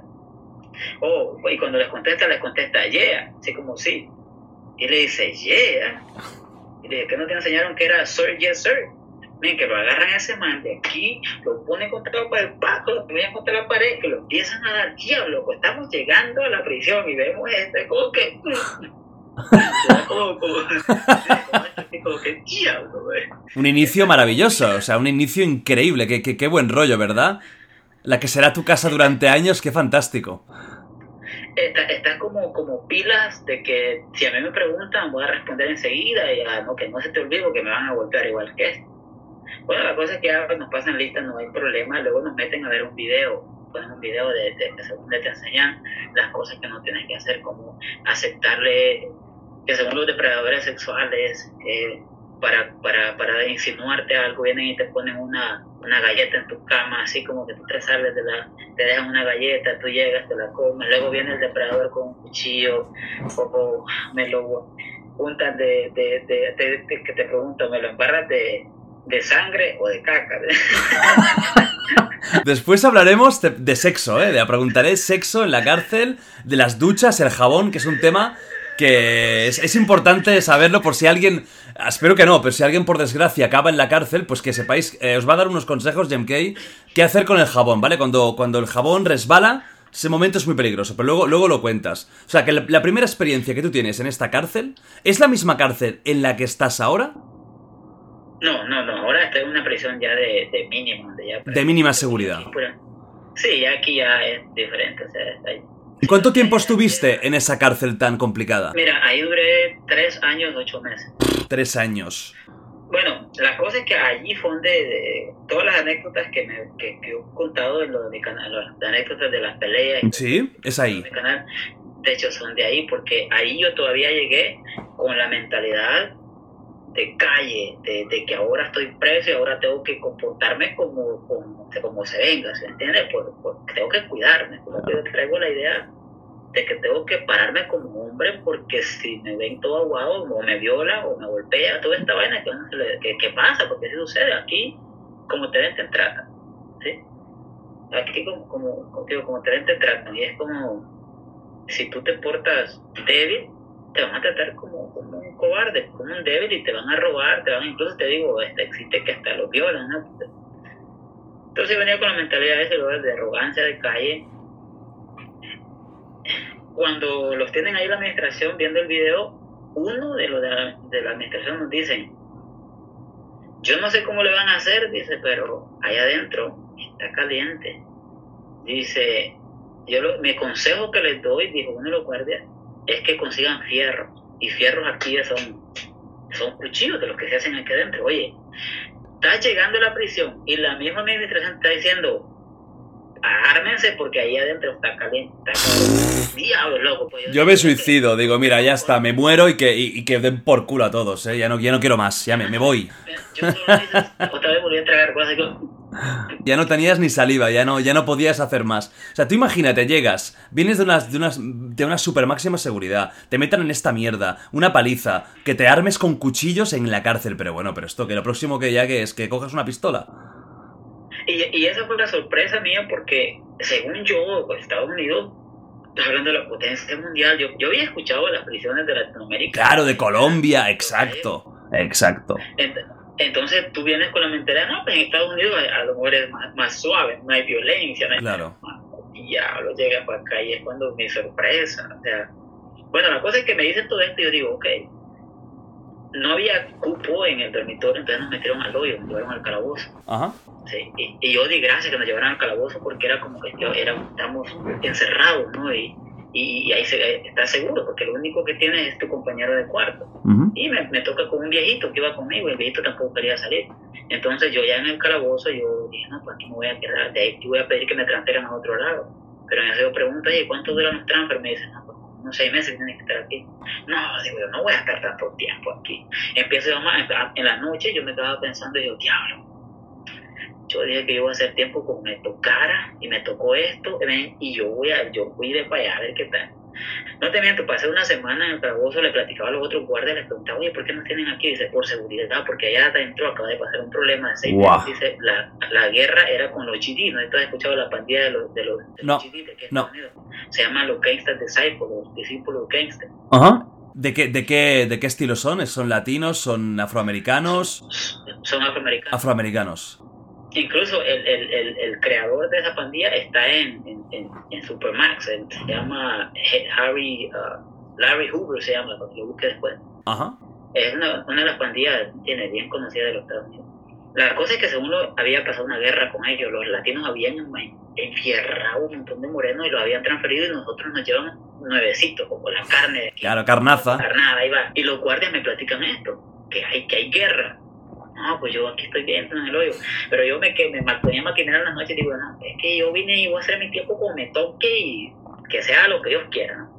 Viene un teniente y le digo, mire, quiero que me saque. Me dice, no te puedo sacar por tu seguridad. Le digo, mire, ¿dónde disculpe? Me dice, "Hay- me dice, no hay cama. Me dice, pues te queremos poner en un lugar donde haya más latinos. Dice, hay un dormitorio, dice, que es que no hay muchos latinos, hay poquitos, dice, y es donde hay camas desocupadas ahorita. Y le digo, ¿qué dormitorio? Me dice, es el Thunderdome. El Thunderdome aquí es el, el, el Thunder, es como, como el huracán, ¿no? Como el- le llaman como lo peor, es donde tienen a lo peor de lo peor. O sea, lo O sea, los peores criminales estaban ahí. Ajá, el, el- el- hay dormitorios. Ese, ese prisión se componía entre. Entre. Habían dormitorios donde habían los, estaban los loquitos como enfermos mentales. Ajá. Habían dormitorios donde tenían a la gente que se, que se portaba bien. Y ahí venía para abajo. Y ahí tenías el dormitorio donde estaba El la caos. porquería, sí, donde estaba, hermano, donde estaba Y tú querías ir ahí. No, yo quería que me pusieran un dormitorio bien, pero el único dormitorio donde habían camas era en ese. Ajá. y ahí había, habían como, habían nueve latinos. Les digo yo, me dice el teniente, eso es el único dormitorio donde hay, donde hay cupo. Le digo yo, mire, sabe que yo vine hace tiempo como me toque, así que mándeme para allá. ¿Me está seguro? Le digo sí, ok, empaca. Salgo del hoyo con la mentalidad, diablo, ¿ahorita dónde voy a llegar? No, pero fíjate, para mi sorpresa, llego y me reciben los latinos, porque aquí nosotros los latinos somos la minoría, entonces tratamos de, llevarnos como una familia, de, de cuidarnos entre sí. Y ese es el respeto que nos tienen, porque nosotros nos cuidamos entre sí, ¿no? Y cuando hay problemas, el problema de uno es el problema de todos. Y nos conocen, tenemos la reputación de tener corazón, de ser, de personas que, que le atoramos en la hora del pleito, o sea, no, no le bachamos la cabeza a nadie, o sea, no respetamos a todo el mundo, pero no de nunca tampoco permitimos que nos falten el respeto, o sea, no por la vida. Y esa, esa es la reputación que nosotros tenemos y que ha ayudado, que, que nos ha ayudado mucho, o que nos ayuda mucho a los que estamos de este lado. Bueno, la cosa es que mi primera impresión cuando entro al, al, dormitorio este es una prisión construida en el año 70, en el 70, y- 79. Ahí tiene la fecha de construcción del 79. Entonces veo las paredes caer, o sea, la pintura colgada, hoyos en el piso, eh, vidrios sucios, eh, diablo, pero una cosa tan, hermano, tan, tan feo. Eso parecía una película de Tim Burton. Cuando entro, mi impresión es que veo en los rieles, como la, en, segundo, en la segunda planta, en los rieles, veo como aquellas caras de depresión de los, de los presos, ¿no? como aquellas caras de, de- Veo todo hoyos en el piso, la pintura cayéndose, manchas, y veo todo aquello.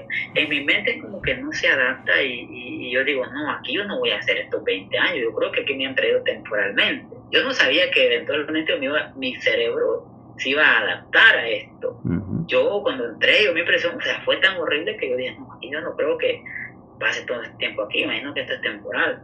Y no, hermano, ahí es donde lo encierran a uno por años. Bueno, la cosa es que entré, ya, me toca con un moreno, moreno bien, bien de los tipos ahí, ahí, ahí man, me tiene tranquilo. Me reciben los latinos, como mis cosas, luego voy allá, me dicen unos latinos, hey, vengan, vengan a la celda de nosotros. Voy para allá, encuentro todo, eh, a como unos cinco de ellos, en camisa, cortando metales. Y me dicen, ¿ya hablaste con tu familia? Les digo yo, no, tengo como dos meses ellos. Me dice, ok, llámale, me tiran un celular porque yo llamo. Yo llamo. Bueno, yo estoy ilusionado, estoy emocionado porque diablo, como que, diablo. Y Yo no sabía que había celulares. Te seguro que de la emoción hasta se me olvidaron los números de teléfono, porque ahí en la. Y de pronto, y, y veo que estos manes andan cortando metales y toda esta vaina. Y les digo, ¿qué están haciendo? Me estamos haciendo fierros porque ahorita va a haber, va a haber guerra los morenos. Hermano, voy llegando. Es un- una entrada maravillosa.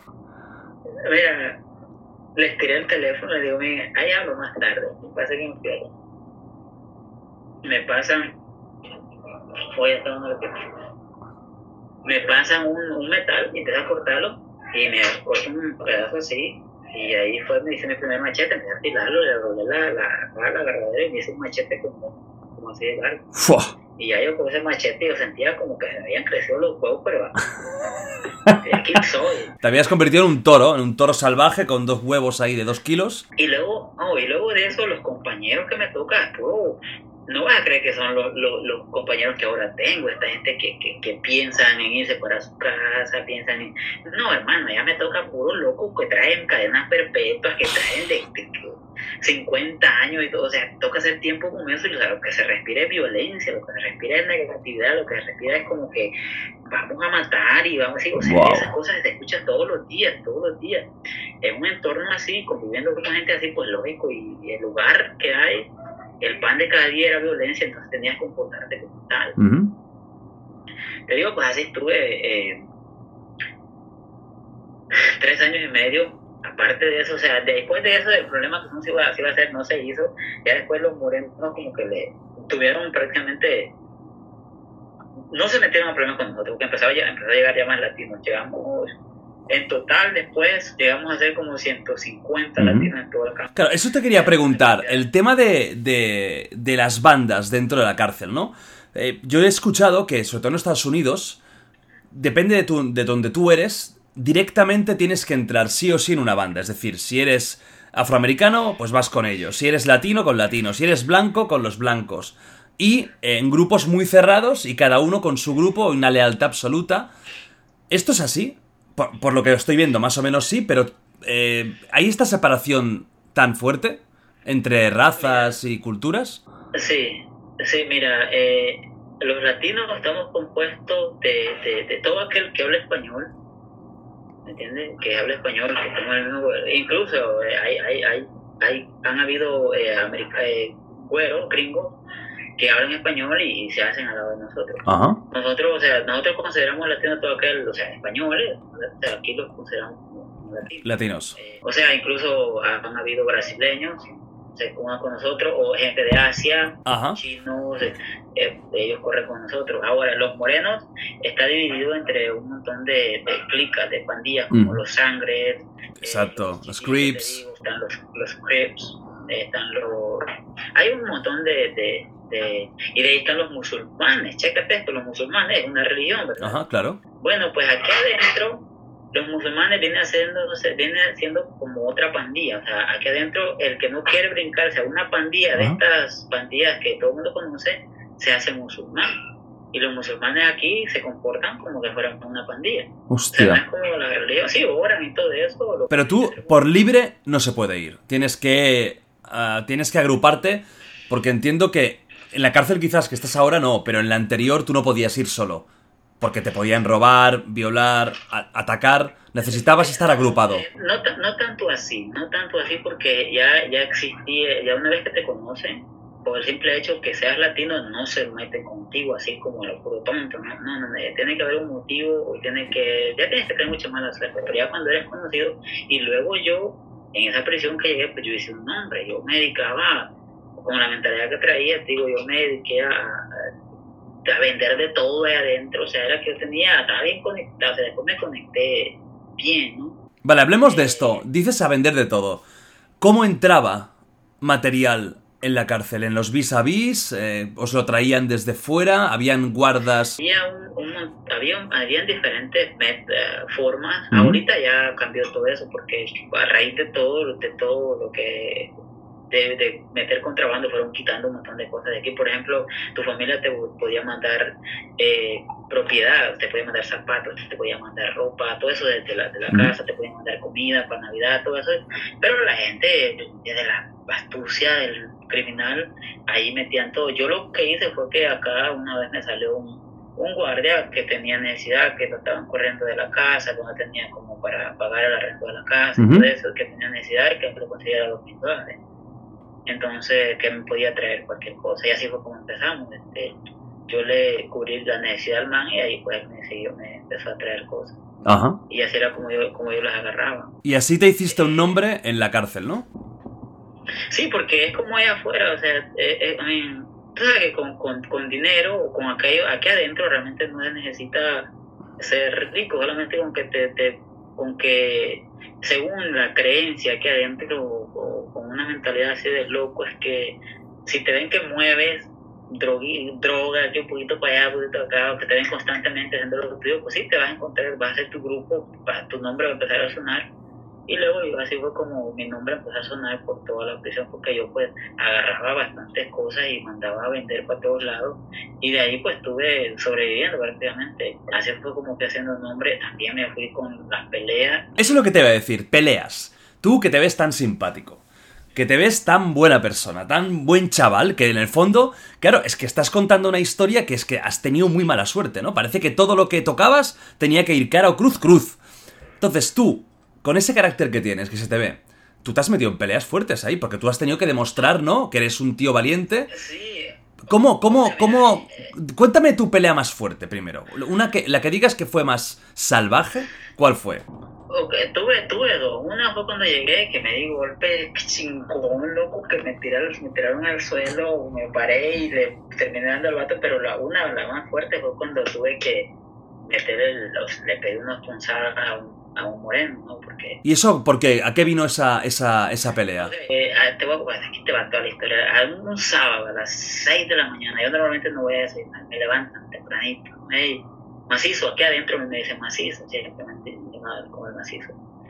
Me van a despertar en la mañanita, un sábado, macizo, macizo, levántese. ¿Qué pasó? Me levantó asustado, ¿no? Le acaban de partir la cabeza al Guatemala. El Guatemala era un, un, un muchacho que era mi camarada, ¿no? mi amigo. Eh, era el mandadero que yo tenía que me llevaba eh, cuando yo movía, él me traía, me vaya era llevando todo esto para moviéndolo, ¿no? Cuando yo quería.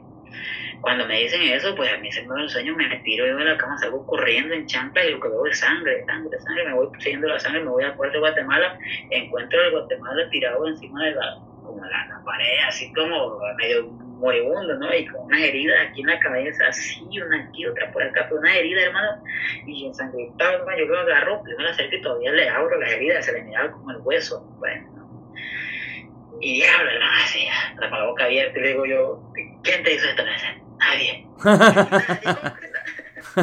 ¿Cómo que, ¿Cómo que nadie, cabrón? O sea, ¿quién te lo hizo? Me, no me dice, me dice, no te, me dice, no te metas, me dice, este es problema mío. Me, dice, "Este- me dijo así, este es mi pedo.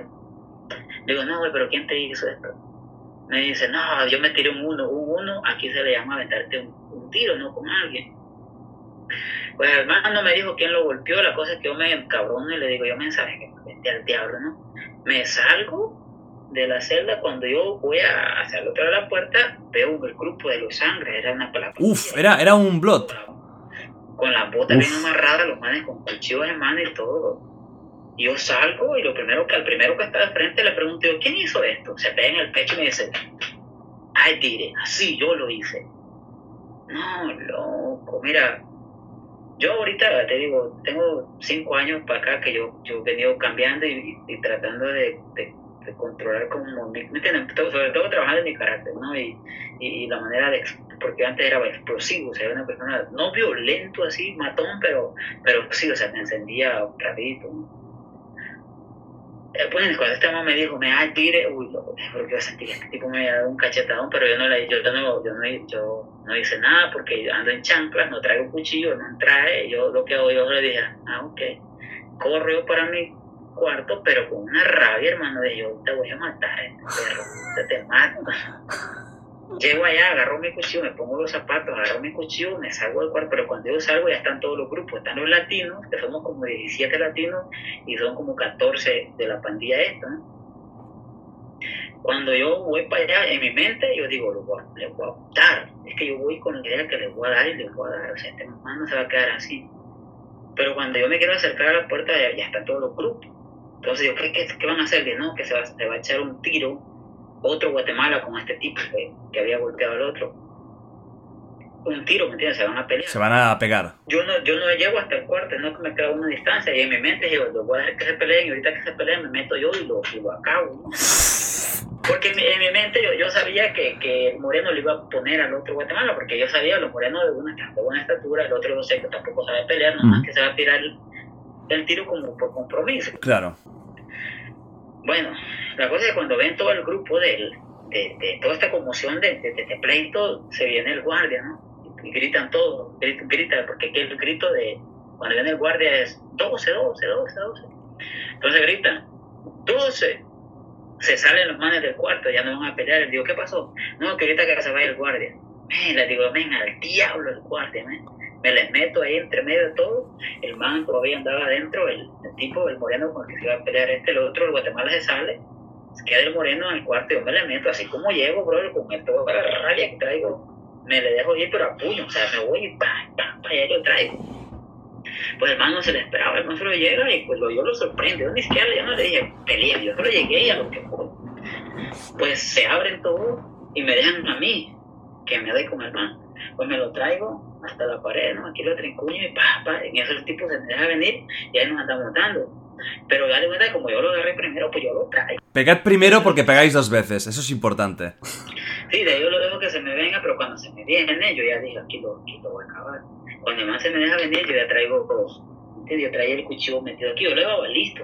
Lo escucho hasta vida de hecho mi, mi primer, ya lo traigo listo. Cuando el man se me deja venir, yo bajo las manos, cuando el tipo se me deja venir, pero con todo, yo me agacho y saco el cuchillo, pero con ganas, lo saqué y me le dejo ir.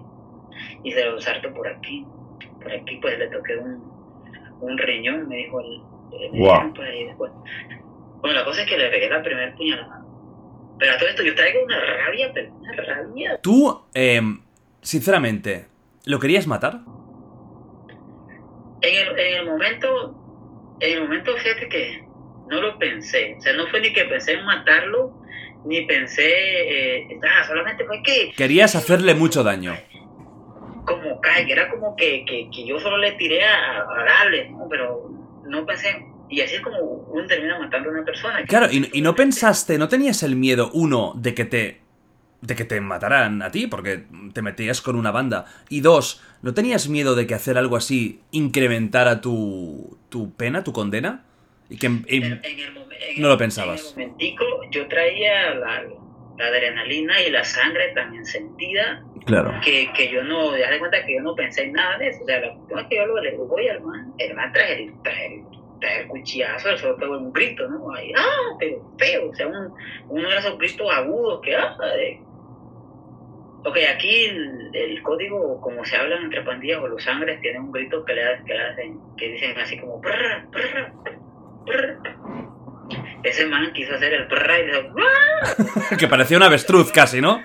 Un poco más y sale volando. Bueno, la cosa es que, que le doy el primero, el tipo se tira aquí, se quiso subir aquí en la, la- como, no sé, aquí encima del calentón. Yo le pongo la mano en el, en el cuello y, y le dejo ir al otro cuchillar. Y al otro, habían dos latinos adentro cuando ven que yo lo cuchillo, estos no vieron cuando saqué el cuchillo, realmente escucharon el grito y cuando ven que estoy dando el man empieza a sangrar. Cuando ven que yo traigo cuchillo en la mano y que le voy a dar el otro, los manes se me tiran, me agarran la mano, pero yo todavía, la, como venía con fuerza, me le solté. Pero ya no le di con toda la fuerza que llevaba al man, sino que se, se ¿me entiendes? Un poco. Claro, superficial. Le, le voy a meter el, el cuchillo como entre la camisa. Ya la tercera vez que le quiero dar, ya mis camaradas me tienen la mano agarrada y ya me dice, lo vas a matar, lo vas a matar, lo vas a matar. Y yo queriendo destrabarme, déjenme, como yo no sé, estos manes, no, güey, lo vas a matar, lo vas a matar. Y se viene, bueno, ya lo suelto, el man cae al suelo. Yo me salgo del cuarto cuando salimos. Está la banda, está todos los sangres, toda la pandilla de ellos a un lado de la puerta y están todos los latinos y todo el mundo con cuchillo. Y me están esperando. Madre mía, es que es, in- es impresionante esto, es impresionante, tío. Te lo digo en serio, es impresionante. O sea, o sea, ahora lo veo y me río, pero en ese momento es que es, es que es, es de locos, es de locos. No, o sea, en ese momento, eh, yo ahorita cuando yo recuerdo todo lo de donde vengo, todo lo que pasaba, es como que, que pero en su momento. Sí, sí, claro, es, eh, Se siente, o sea, es como que... eras otra persona. Ok, pero a- aquí te voy, la cosa es que salimos, están, la banda está a un lado, los latinos a otro lado, con cuchillo en mano, están esperándome a mí, me dicen, oh, deja igual, le digo yo, men, como quieras, yo acá todo esperando, en, en, en, en diablado, le digo, men, ¿quién va a ser el próximo? no? Le digo, "Who wanna be next? ¿Quién quiere ser el próximo?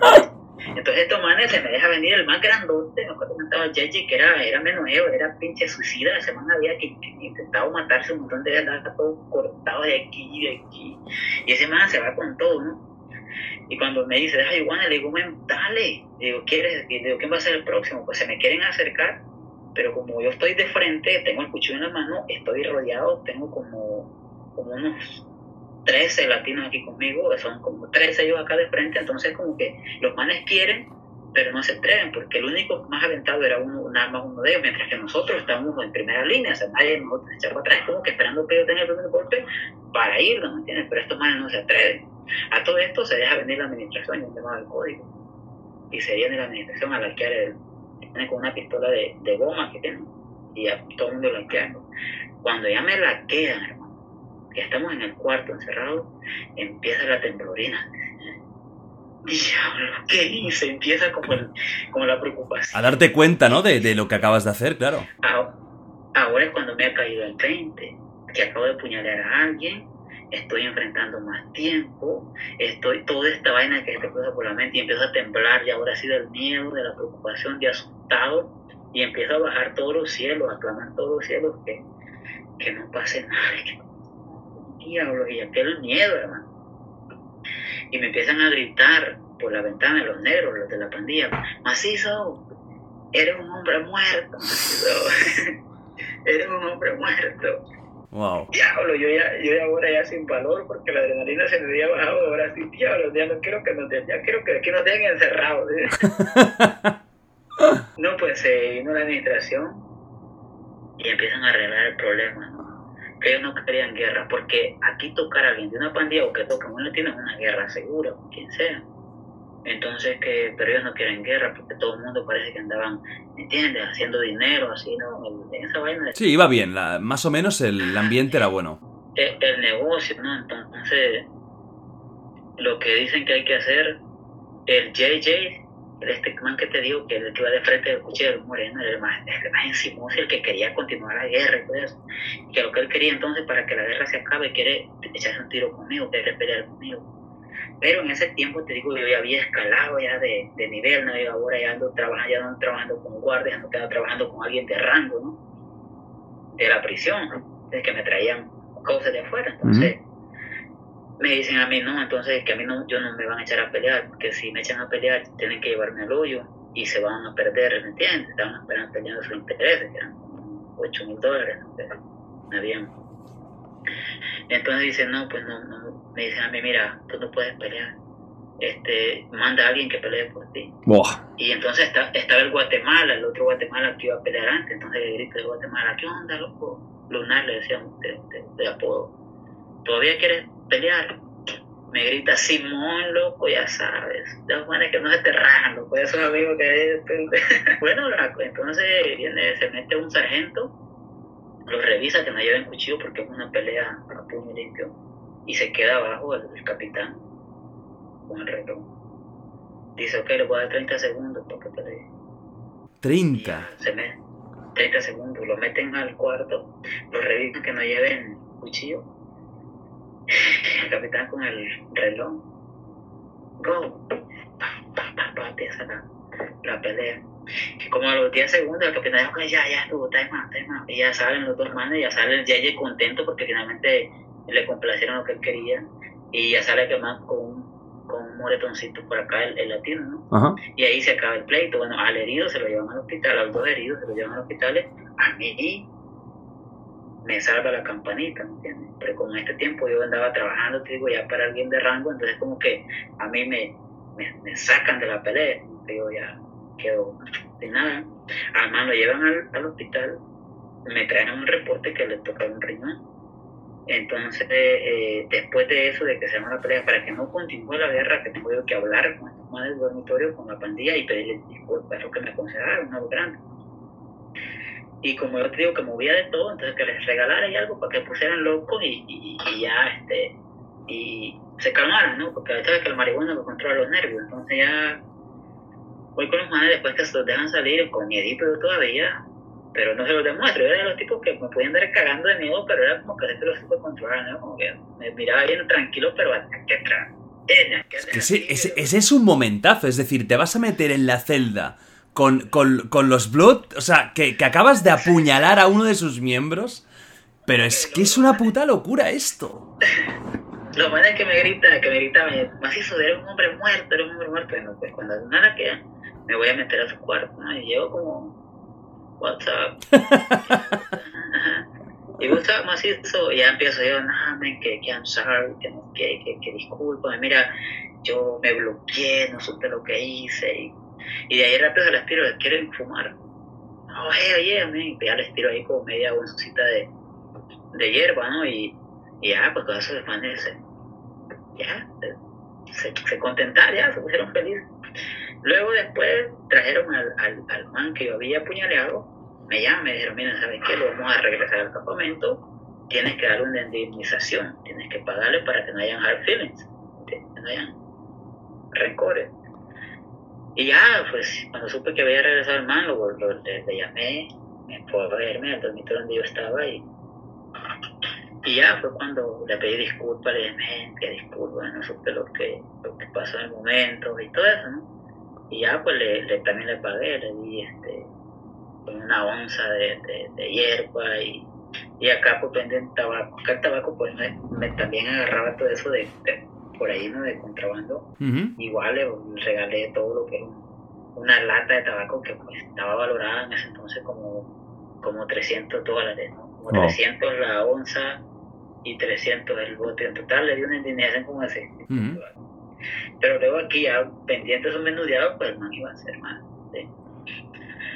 Y así fue como me, prácticamente me libré yo de eso. Esa creo que fue una de, de, las peores que tuve. Bueno, es que sí, a ver, si me cuentas algo peor ya directamente es que vas con un bazooka y un tanque alemán y te metes ahí... Una, una rayeta también, una, un motín. ¿Qué es una, una, ah, una rayeta que es un motín de, de digamos, organizado, ¿no? De, de varios un motín, sí, de todo el dormitorio, todo el dormitorio contra todo, era como nosotros, eh, todo el dormitorio, todo éramos 52 personas. Esto es en la misma cárcel, ¿eh? En la que, todo esto es la misma cárcel, la primera. En la misma prisión, sí, en la primera. en esa eh, tuvimos, éramos como 10 nosotros y para como unos 30 ellos.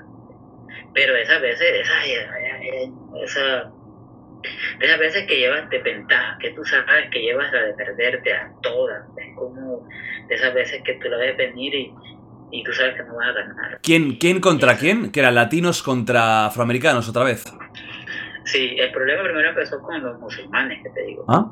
Que los musulmanes aquí no, no pues, como te digo, no se comportan como la religión que es, sino que es como una pandilla.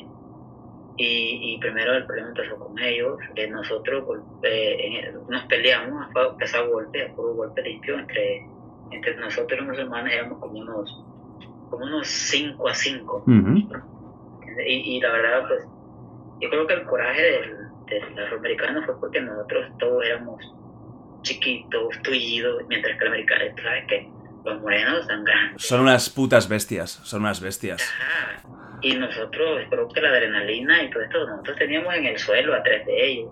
Hacía golpes, pa, pa, pa, y los traemos, loco. Y yo soy, yo no soy yo no soy Brulina, eso, pero cuando yo creo que del miedo, yo soy de los que reacciona y yo te voy a dar como caiga, ¿sí? o sea, como- Yo te digo una cosa, no querría verte enfadado, ¿eh? Yo estoy de muy buen rollo, no te enfades conmigo, ¿eh? Estamos aquí de amistad, ¿vale? O sea, eh, por favor, respeto máximo, ¿eh? Respect. Porque, hostia, tienes, tienes un...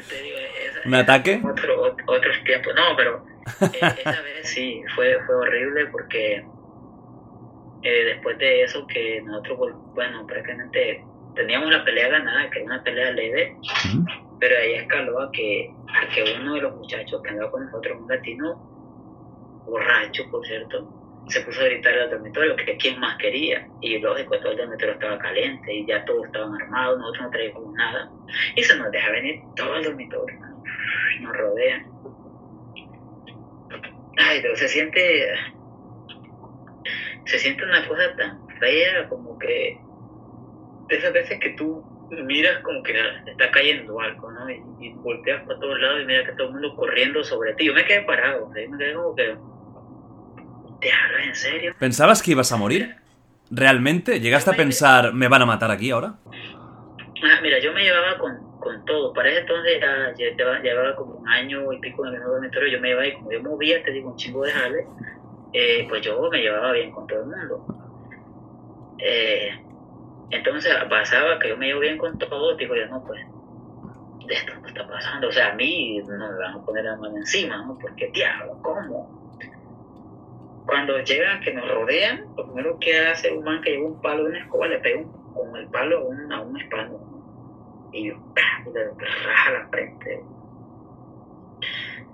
Y yo me quedo como que diablo. Me quedo parado, empiezan todos a salir, a correr. Yo me quedo como que no lo puedo creer que todo el mundo se lo está acercando.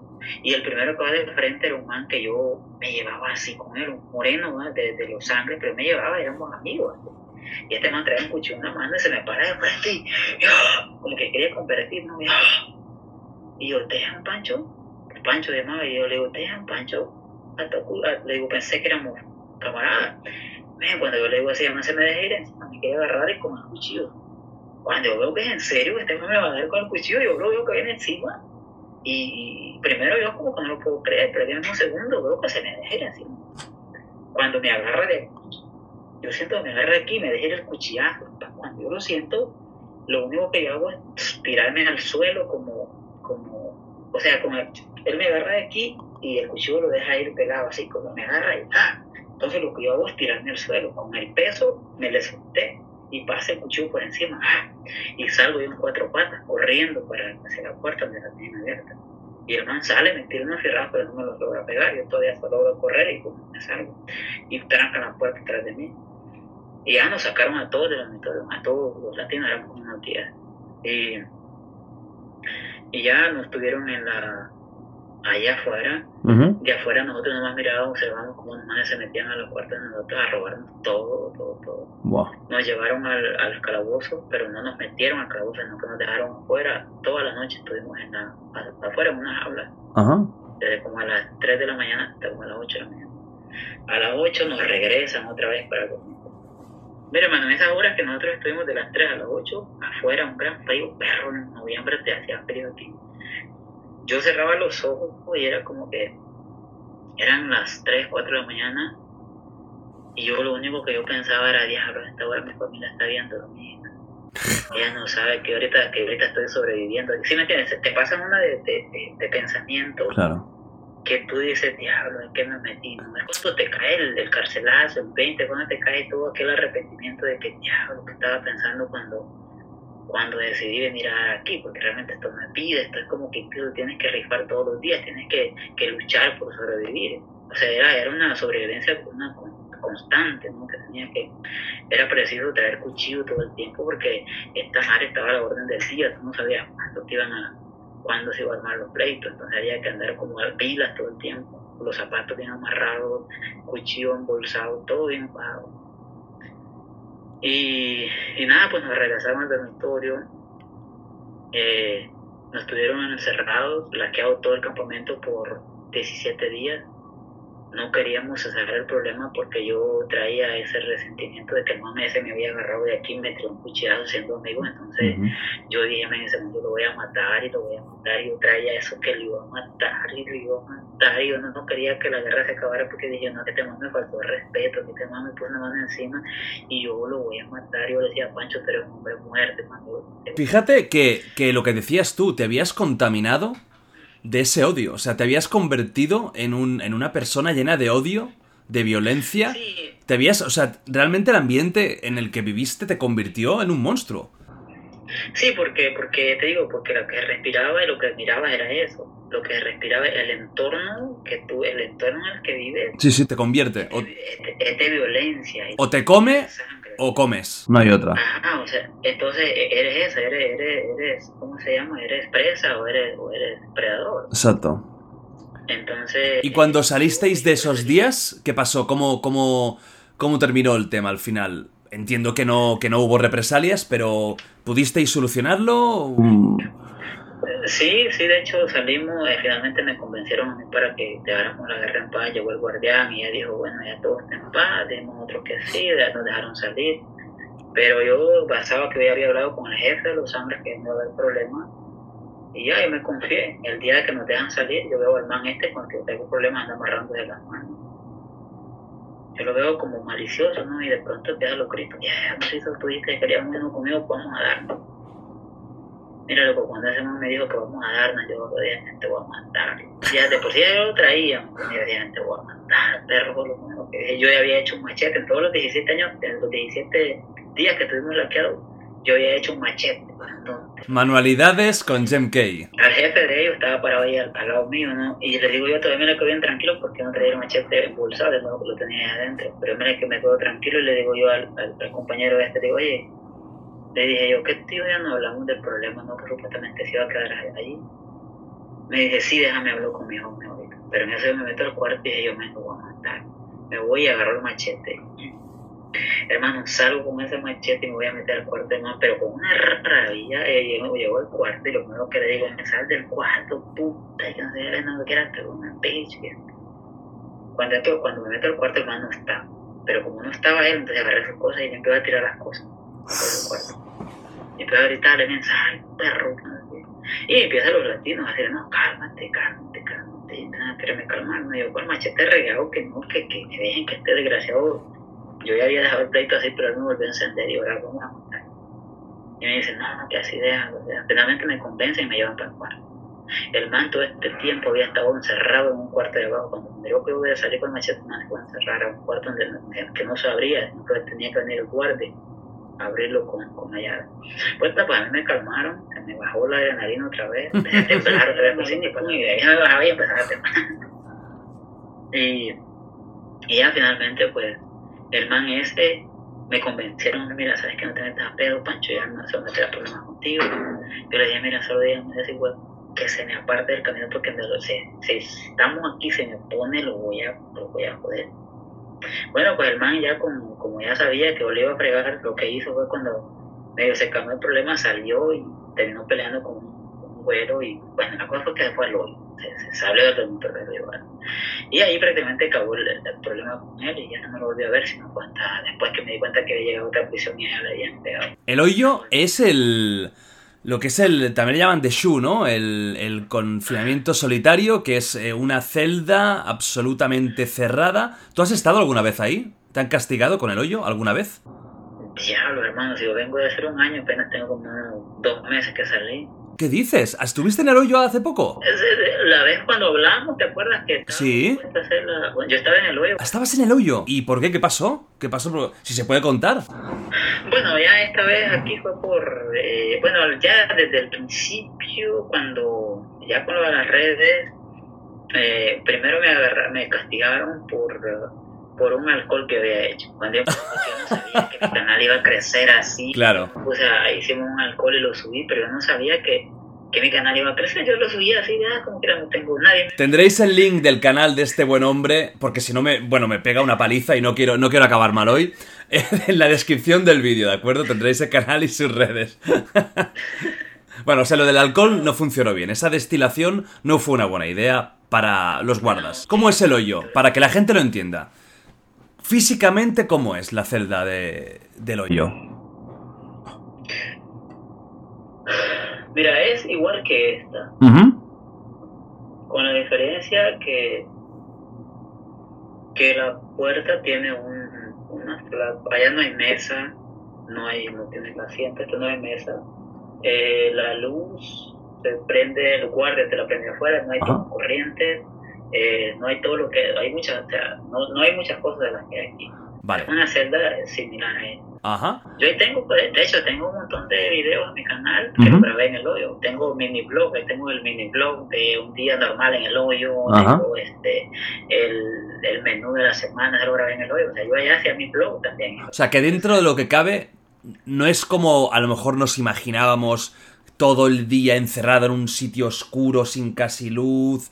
Simplemente estás solo, tienes menos cosas. ¿Y cuánta, cuánto rato tienes de, de patio? Nada, son 24. Nosotros nos pasamos Cero. 24. Te sacan a bañar tres veces por semana, un baño Fua. de 10 minutos. Pero nosotros lo que hicimos, lo que, lo que hicimos es que como ya se estaba lo de la pandemia, que había mucho infectado, eh, nos bañábamos en el cuarto. Nos pasamos un año encerrados 24-7 en el cuadrito. Este, 24-7 no, no, no tiene, lo único que tienes es visibilidad porque puedes abrir la flapa y puedes ver hacia, hacia, Hacia afuera. la sala del, edificio. Pero no sales al sol. Yo todavía, todavía no he agarrado sol. Tengo un año y desde octubre del 2019 no he, no he, no he tomado el sol. ¿No has salido al patio desde hace un año? Ajá, porque salí, estuve en el hoyo, salí ahorita ya para el frío, pero tengo como dos meses que salí y pues ya no hay, ya no hay sol. Hay sol, pero no caliente, está frío, entonces no me ha soleado un sol de esos ricos desde, Claro. desde, desde octubre del 2019. Oye, ¿y el patio de la cárcel? Yo te digo la imagen que tenemos aquí, ¿eh? Tenemos a gente haciendo pesas. eh, los típicos ahí trapicheando.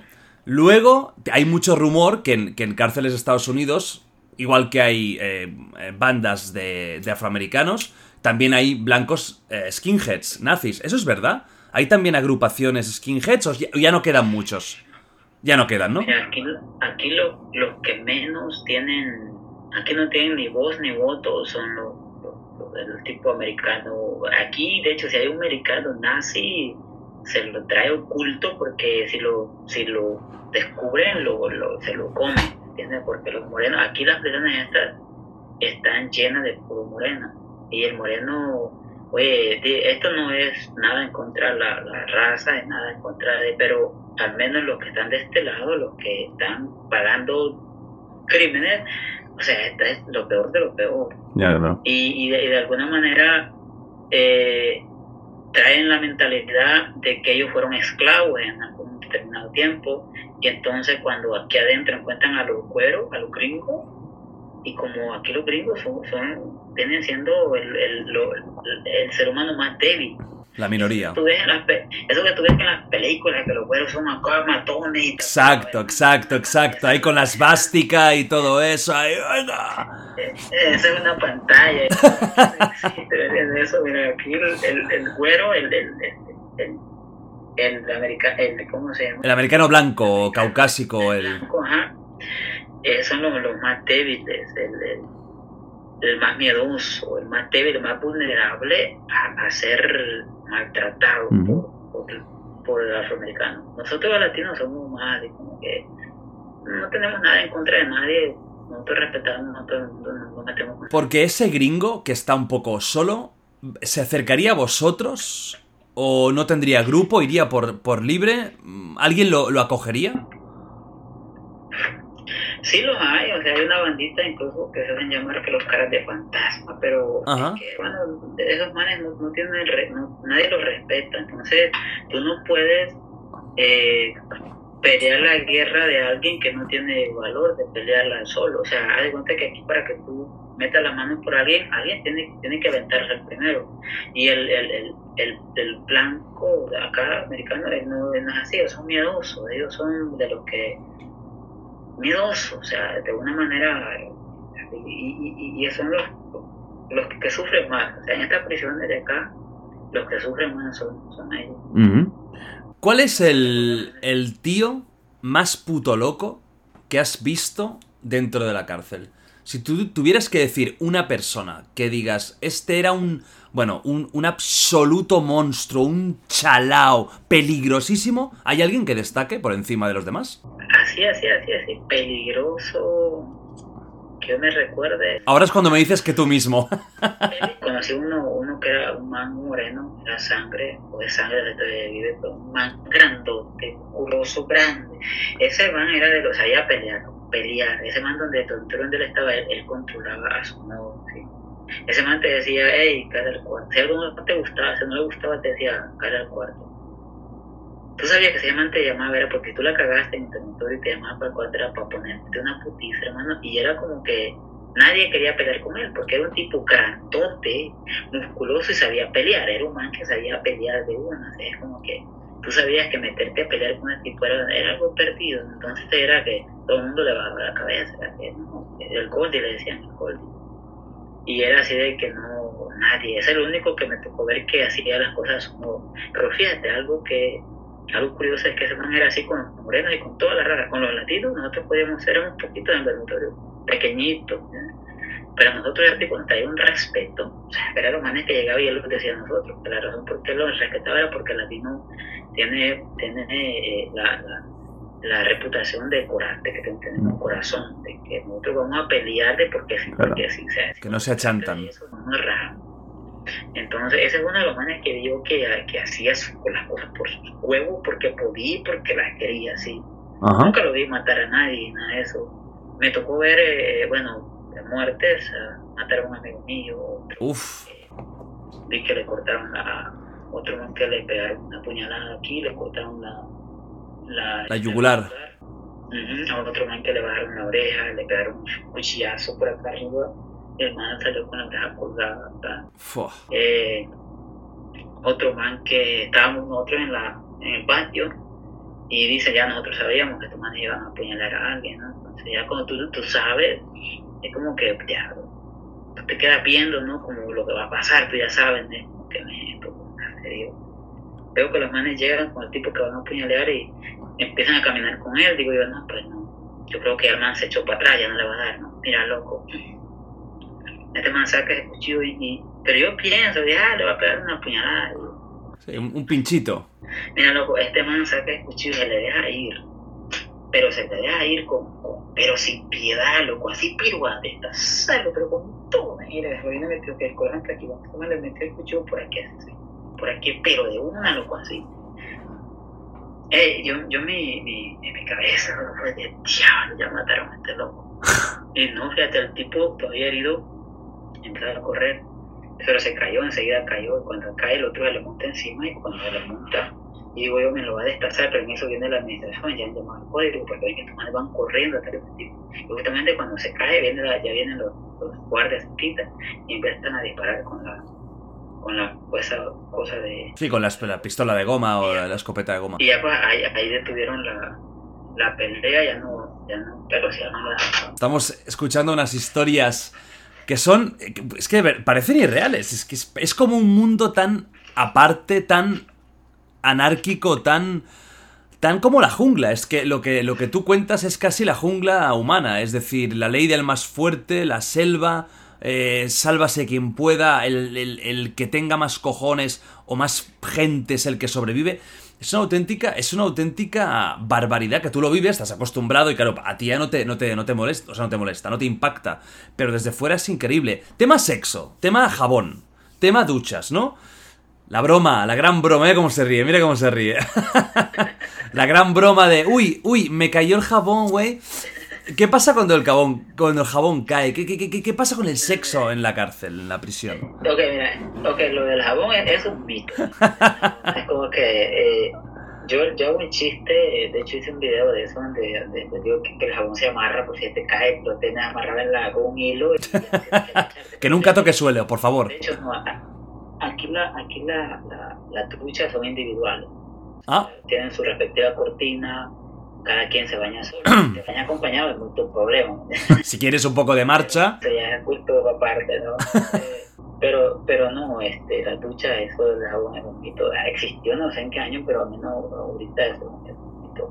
Cuestión de sexo, fíjate que eso era algo que yo me preguntaba. Cuando yo, antes de caer preso, yo siempre alguna vez me dio como esa inquietud, como esas preguntas tontas que te hacen. Diablo, ¿cómo hacen los, cómo harán estos presos para aguantar tanto tiempo sin una mujer? cuando llegué aquí me di cuenta que diablo, que toda esa madre es psicológica, o sea, es que si lo único que, que necesitas para sobrevivir, para vivir, es comer, dormir y respirar y tomar agua y eso, de ahí lo demás es psicología. A mí de que está lleno aquí de, de que hay mucho eh, homosexual aquí, sí lo hay, pero eso ya es un gusto aparte, tienes que nacer con alguna inclinación así, no es nada, es cierto, lo he reiterado, claro, que no hay, no hay nada en contra de la, de la homosexualidad, nada de eso. Eh, bueno, al menos de mi persona, aquí sí, sí hay mucho prejuicio, o sea, porque aquí todo el mundo la, la pica de, de malo, ¿no? Y si tú escuchas la historia de cualquier homosexual de aquí de las prisiones, aseguran que los tipos que aparentan ser los más malotes, Son los manes, Ajá. los manes que sí andan tronando esto. Son los que con la excusa del castigo se ponen las botas, ¿eh? Se ponen las botas en la ducha, tú. para matarse uno y van a matar a este, pero no lo van No lo matan, lo matan de placer. lo matan. Y antes has dicho algo que me parece súper curioso, el tema de la galleta en la cama. ¿Qué es esto de la galleta en la cama? ¿Qué significa? Si yo, por ejemplo, entro preso, Dios no quiera, pero yo entro preso y yo vuelvo del patio y me encuentro una galleta en mi cama, ¿qué significa? Ok, según la- las historias, porque eso ya no, ya eso ya no sucede, ya todo ha cambiado, pero según antes, y es un video que te lo enseñan como prueba, de, como muestra de que cuando encuentres esto no lo toques, o sea, según viene y te pone un pan, un honey pan, una galleta, dulce, lo que sea en tu cama. Tienes, tú llegas, oye, ves algo apetitoso en tu cama, te lo comes, de ahí viene alguien quien te lo puso en tu cama y a preguntarte por lo que te comiste. Y siempre supuestamente lo hacen con las personas que ellos saben o que son más débiles o que no tienen nada, que tienen hambre, que. Y llegan allí y oye, ¿y qué pasó? ¿Te comiste esto? Sí, y ahora me lo vas a pagar, pero no tengo que pagarte, bueno.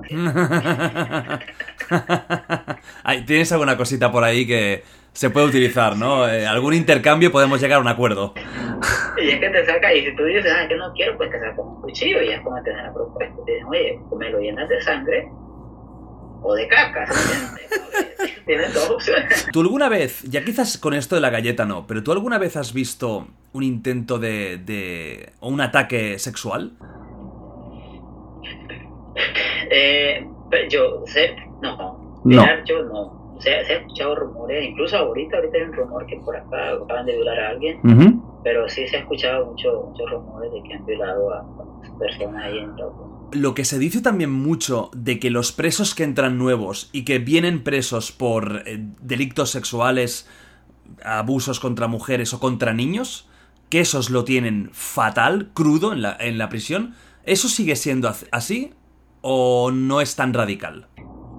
Ok, fíjate que normalmente uno nunca pregunta, pregunta a nadie, oye, ¿por qué estás aquí? Es algo como que es Tabú. falta de respeto con Ujú. nada. Pero, eh, así como es aberrante allá afuera, aquí, aquí adentro igual, cuando alguien se da cuenta que está, que está por una violación de un niño o por cualquier tipo, todos los delitos que sean por, por índole sexual, aquí adentro la verdad lo ven es algo que se ve repugnante. O sea, si allá afuera lo repudian, aquí adentro peor.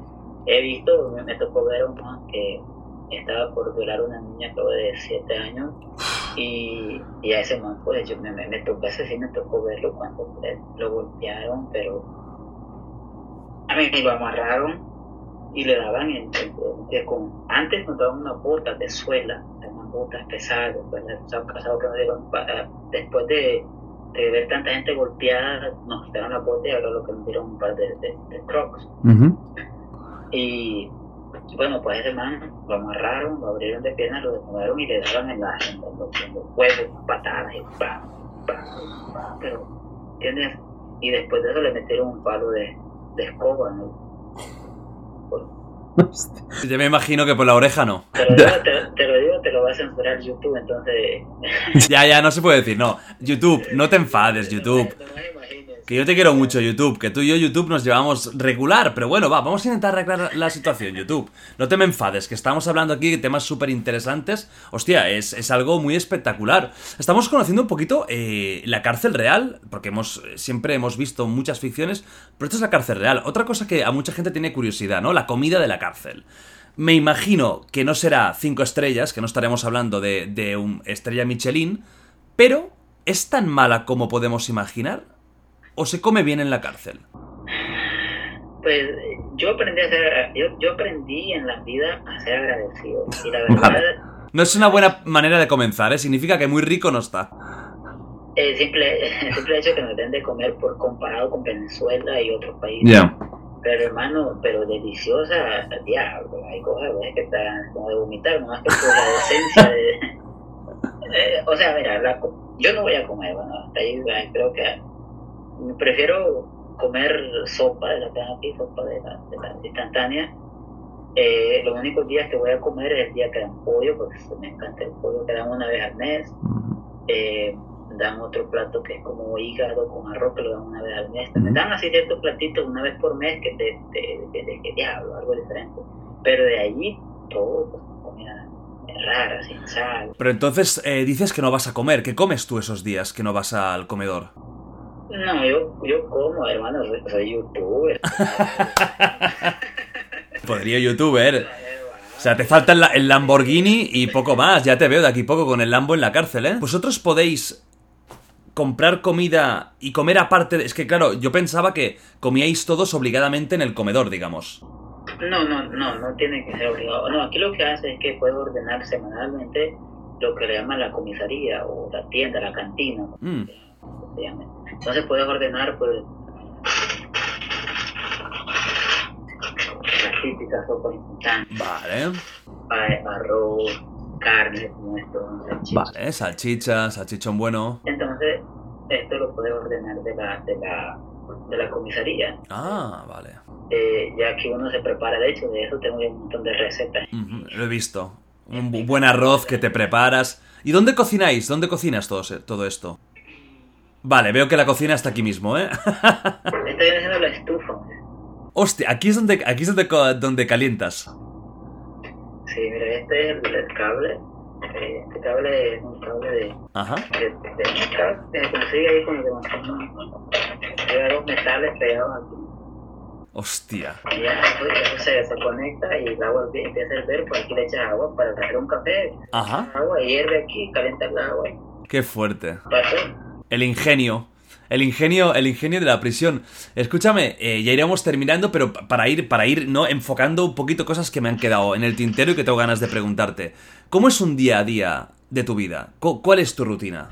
Porque nosotros tenemos una rutina muy diferente a la que puedas tener tú. La mía, eh, comparada con los demás, pues lógico, ¿me entiendes? La mía viene siendo un poquito diferente porque yo, me paso eh, haciendo otras cosas, como hacer lo de mis videos y todo entonces otro, tipo de rutina de la que normalmente se hace. Pero un día normal de prisión es, por ejemplo, mañana, que es lunes, de lunes a jueves, eh, uno se levanta a las 8 de la mañana, que es, eh, lo, lo cuentan, tiene uno que levantarse y pararse afuera de la celda y te pasan contando. Después de eso, de las 9 tiene uno que tener el cuarto limpio, tu cama ordenada, tu eh, caja bien ordenada, ordenada, o sea, todo, todo bien ordenado porque viene la inspección, viene el guardián a dar una vuelta que todo esté ordenado, todo esté limpio. Eh, de ahí pues te deja ya el resto del día que hagas lo que es tu tiempo, ¿no? Yo pues, hago, normalmente hago rutina, de la, me hago mi, una hora, una hora y media de, de ejercicio. ¿Dónde lo haces? ¿El ejercicio? ¿Dónde, dónde entrenas? Aquí no hay gimnasio, no que todo lo hacemos en el, en el patio, digo, allá dentro en la sala, como está grande, un salón aquí, entonces ahí hacemos este burpees, todo así con el puro, todo lo que es... eh, Dominadas, todo eso. Exacto, o sea, no hay, no hay pesas, aquí las quitaron las pesas en el 2001 porque con una tompe, una pesa de esas grandes, decapitaron a alguien, la caer de aquí arriba, mientras estaba haciendo... Hostia puta. Wow. O sea que entrenáis todo, flexiones, bueno, push-ups, todo lo que sea dominada, todo esto es lo Sí, que, lo que hacéis lo que con peso corporal propio. E- Eso, ajá, eso es O sea, vosotros, por ejemplo, durante el día, ¿podéis salir de vuestra celda, ir a las de los vecinos, moveros por el pasillo? ¿Tenéis esa libertad? Sí. Sí, sí, sí, de hecho, ahorita porque ya, ya la quiero a las, a las once y media. O sea, lo que es de lunes a, a jueves, Ujú. nos la quedan a las once y media de la noche. De ahí viernes, sábado, nos la quedan a la una y media de la mañana. ¿Y os podéis mover? Sí, podemos andar allá a los cuartos de los amigos, compartir, conviviendo y así, así podemos ya andar caminando ahí, ver la televisión y jugar y todo eso. bueno. Eso es lo que se puede hacer aquí, lo que en el hoyo, para se puede hacer. Ajá. 24. Pues te voy a hacer una pregunta que creo que es, que es muy interesante en tu situación y, yo creo que va a ser una, una- una respuesta positiva. ¿Eres feliz? Oh, claro que sí, claro que sí. Mira, soy. eh, qué bueno que me preguntas eso, porque hay gente que, que, asume, bueno, y es que le pasa a todo el mundo. Aquí es raro, mira, la paz que yo mantengo, yo lo que traigo es paz. Yo aprendí a aceptar la vida como me tocó, porque primero me responsabilicé de lo mío. Eh, La cagué, la cagué. A mí en mi casa me enseñaron valores, en mi casa me enseñaron a trabajar, a respetar. Yo vengo de una familia de, de- de valores. Yo tomé mis decisiones las que fueron las más estúpidas que pude haber tomado. serio. Yo no voy por la vida culpando a terceros por mis pendejadas, no, yo la cagué, yo lo voy a pagar, lo estoy pagando conscientemente. No me siento orgulloso, yo siempre lo he dicho, me da vergüenza, o sea, a mí lo que más me ahorita me hace fácil contar todo esto porque ya lo expuse delante de millones de personas, pero a mí lo que más me costó no fue ni el tiempo, sino que aceptar la pendejada que había hecho. Porque yo creo que todo empieza por ahí, aceptar que la cagaste y el tiempo de te va a hacer más o menos. Entonces yo la cagué, lo estoy pagando, no me enorgullece, sino en el proceso trato de aprender, trato de desarrollarme. Ya no soy un chamaquito, no me excuso en eso de que era un chamaco cuando cometí, pero sí la edad, la inmadurez influye mucho. Ahora soy un hombre, hermano, tengo 36 años, me he crecido, me he preparado. Desde 5 años para acá me puse a estudiar, traigo eh, eh, varios eh, diplomas y certificados de, escritor creativo, eh, administra, eh, administra- ¿cómo se llama? Estudié de administración de pequeños negocios, Administración y dirección de empresas, como ADE o algo así. eh, otros tres cursos de evaluación y terapia moral y todas esas cosas. Entonces, me he preparado, he leído, sabes que leyendo te, te desarrollas el, el cerebro, pues, entonces, ¿por qué? Porque siempre tuve el temor de, de salir de aquí siendo un, un más de las estadísticas, un ex convicto más con un récord del carajo y no conseguir un trabajo, todo eso me, me invadía, ¿no? La preocupación y cómo era, ¿qué diablos, cómo me voy a hacer después de salir de aquí? Entonces tenía yo que buscar una alternativa y dije, voy a hacer algo. Y fue cuando pues, llegué para acá, para esta prisión, donde ya hay más tolerancia, llegué a un programa, un programa de, se llamaba de construyendo hombres de carácter. Eh, ahí pues dieron un poco de tolerancia, donde podíamos interactuar con el mundo, nos dieron una tableta, podíamos ya, toda esta vaina, ¿no? Y así fue como yo empecé a crear redes sociales ya con, en mi proceso de cambio, porque fue que yo puse como dejé las maldades atrás, dije como que qué mentalidad de, de loco que traía, de violencia y de todo eso, llegué a una prisión donde está más tranquilo, donde no hay violencia, no hay todo esto, da más oportunidad, no te da más tolerancia que puedas hacer tu tiempo más a tu gusto. Eh, claro, vives en un entorno también que está lleno de, gente tan negativa, gente que anda haciendo tonterías, pero yo digo, yo no tengo que hacer lo que hacen los demás. Eh, ¿Se escuchan los ronquidos allá? Sí. Digo, esto es o, o un, o un dinosaurio o, o ronquidos, una de dos. Déjalo, déjalo, déjalo nuevo para que no, para que no escuchen. Aquí estamos dando por culo eh, eh, a, a las personas buenas que quieren dormir. Es una, es una vergüenza esto. Te iba a preguntar, lo que tú ya estabas un poco ya avanzando, ¿no? El tema de...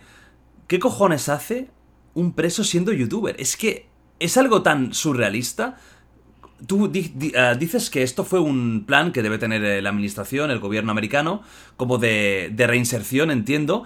Eh, eh, exacto. Pero ¿cómo consigues eh, esto, no? Que te den el permiso para grabar, para colgar cosas a internet. La idea es tuya, te, te la dicen o te, te, eh, te la promueven ellos. ¿Cómo surge esto de, de youtuber? ¿Cómo surge James Kay? Ok, la idea de los teléfonos, siempre, siempre han habido teléfonos, como en Latinoamérica ves que hay teléfonos en las prisiones igual aquí, o sea, en todas las, de contrabando, ¿no? En, todos los estados Yo desde que llegué siempre lo tuve también. Pero llegué a un punto en el cual no es así como la gente piensa, ¿no? De que te, te agarran un teléfono te da más tiempo. No. Entonces llego acá a un programa.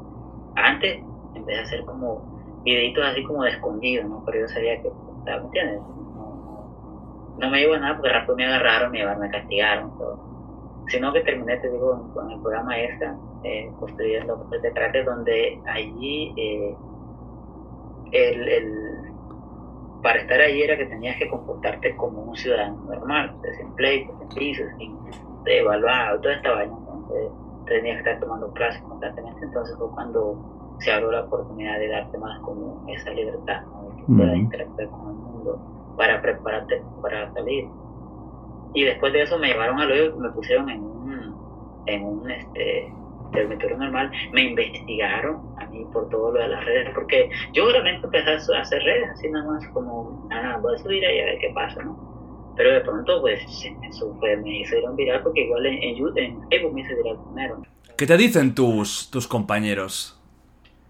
cuando te ven hablando, grabando, ¿les gusta? Sí, hermano, aquí con, con, los compañeros, es como que yo me llevo bien, con los que me llevo, me llevo chingón, y son manes que se prestan para salir conmigo. ¿Les gusta, no, que, que hagas esto? No, claro que sí, o sea, incluso tengo varios que, como que he motivado a varios, tengo, hay muchachos que abrimos un canal, bueno, yo le de abrir su canal y estaba conmigo en el hoyo y ahorita lleva más de como ciento, más de 150 mil seguidores. Uh. Ah, entonces ya tengo un, discípulo. Ah, claro, ya estás ahí, que estás ahí como un máster, ¿eh? Fíjate que algo que me satisface, bueno, mira, eh, yo sé que los consejos que yo siempre he dado a los chamaquitos es que no vengan para no cometer crimen y eso, y a mí me escribe gente, una infinidad de personas del resto del del mundo, y muchos me escriben para darme las gracias que después de haber yo contado historias y enseñarles todo esto y predicarles de lo dura que es la prisión, han dejado calle, han dejado vicio, han dejado tonterías, ¿no? Y sí, me llena, me satisface, pero el que aquí adentro le hagas cambiar la mentalidad a alguien que está aquí adentro, te, oye, te satisface el doble. Y eso es lo que pasó con el muchachito este, que él venía con una mentalidad de que él cayó por el y cuando él saliera iba a seguir vendiendo drogas y haciendo esta madre. Y yo le digo, oye, loco, ¿y qué? ¿Tú crees que es la única salida que hay en la vida, vender droga y eso? ¿Qué te hace pensar que si fallaste una vez, qué te hace pensar que la otra vez no vas a fallar? Diablo, que esto no es vida, te pones a pensar, salir y o sea, no puedo ir a aconsejarlo. No, pero es que, ¿qué puedo hacer? Digo, me ábrete un canal de YouTube, pero ¿cómo es eso? Que empieza un chavalito que no sabía nada. Digo, tú ábrete y aprende, cabrón. Pues, así es como tú ponte ahí a picar el teléfono y aprende, mira el tutoriales y, y lo fui motivando y le, le, ayudé a abrir el canal, lo abrimos y todo, le, empecé a grabar, empecé a decirle que, que muy bien. un poquito de gracia, ¿no? Un poquito de, carisma, de comunicación, claro. Fíjate que lleva ahorita más de 150 mil seguidores y, y el man ahorita está con un enfoque de que él saliendo de aquí, él va a meterle a YouTube y que él simplemente no quiere saber nada de drogas. Qué bueno. Y la verdad, eso Qué bueno. Porque una cosa es que tú le hables a alguien allá afuera y que no haya aquí adentro para que puedas cambiar una persona de porque es diablo. Entonces, bueno, así es como terminé haciendo videos prácticamente con la idea de que quería hacer, quería crecer redes sociales porque me gusta la música y después le iba a meter música, pero yo decía cuando salga, ¿no? Cuando salga voy a meterle con todo. Nunca pensé que iba a suceder aún yo estando preso. Es que es, lo extraño y lo maravilloso y lo bonito. ¿Qué esperamos de ti en el futuro? ¿Cuál es, cuál es tu... Ahora que estás ya enfocando la recta final de, por fin, ¿no? De, de, este suplicio, ¿cuál es tu presente y futuro? ¿Qué quieres hacer con tu vida?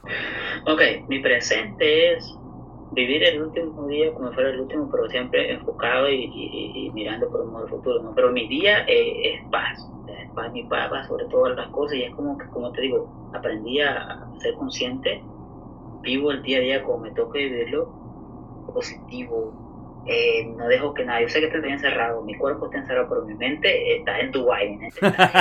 Está, en, el hotel, en el hotel de Dubai, ¿eh? está ahí en el siete estrellas. En, otro lado. Comiendo marisco y... Pero mental y, psicológicamente eh, y espiritualmente estoy libre. Luego me mantengo enfocado en lo que va a ser mi futuro. ¿Por qué? Porque tengo propuestas para hacer un libro, eh, para sacar mi historia en una serie, Mm. para hacer eh, una, una serie de mi historia, sacar un libro y posteriormente pues, tengo la, también la propuesta para llevarla a, a Hollywood. Qué bueno. Pero tú seguirás en YouTube también. Oh, claro que sí, o sea, es que mira, es esto. La gente tiene curiosidad de cómo va a ser mi, mi reintegración con el mundo. Y la gente vive esperando ese día que ver ese video que diga soy libre. Wow. Entonces tengo propuestas eh, con diferentes empresas de, de- de- de varios países de hacer conferencias para jóvenes, hablarles de, de, lo- de todo esto, ¿no? de la, para, para fomentar la, la conciencia, que los chamaquitos no vengan a ver acá por mi experiencia. ¿no? Eh, tengo las propuestas para hacer conferencias, tengo las propuestas para libros, para hacer eh, todo esto en una serie, tengo Ujú. propuestas para la música, porque también me he dedicado a escribir, escribir, escribir. Eh, Te pongo en situación, ojo, ¿eh? Ya te dan la libertad provisional. El primer día que sales... Vamos a, a ir 10 minutos antes de que salgas, ¿eh? 10 minutos antes. Imagínate ya, petate, preparado, ready. Vale, se abren las puertas. ¿Qué es lo primero que vas a hacer? eh, llorar con una puta.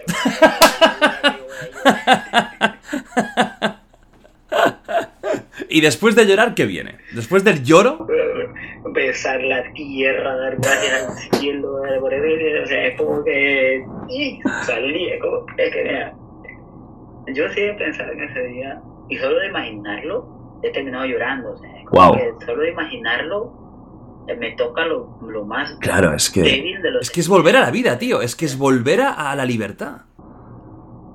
mi libertad la veo como un sueño que sé que se puede realizar. ¿Sí? Entonces, como esos sueños que, que lo, que lo anhelas con tanto, con tanto deseo, porque diablo es un deseo de ser libre, porque eso, nadie sabe de lo que piensa que pierde. Y la libertad es algo tan, tan, tan, que la gente realmente cuando tú despiertas en tu casa, te levantas, sales y realmente no lo tomas en cuenta, es natural, no ser libre.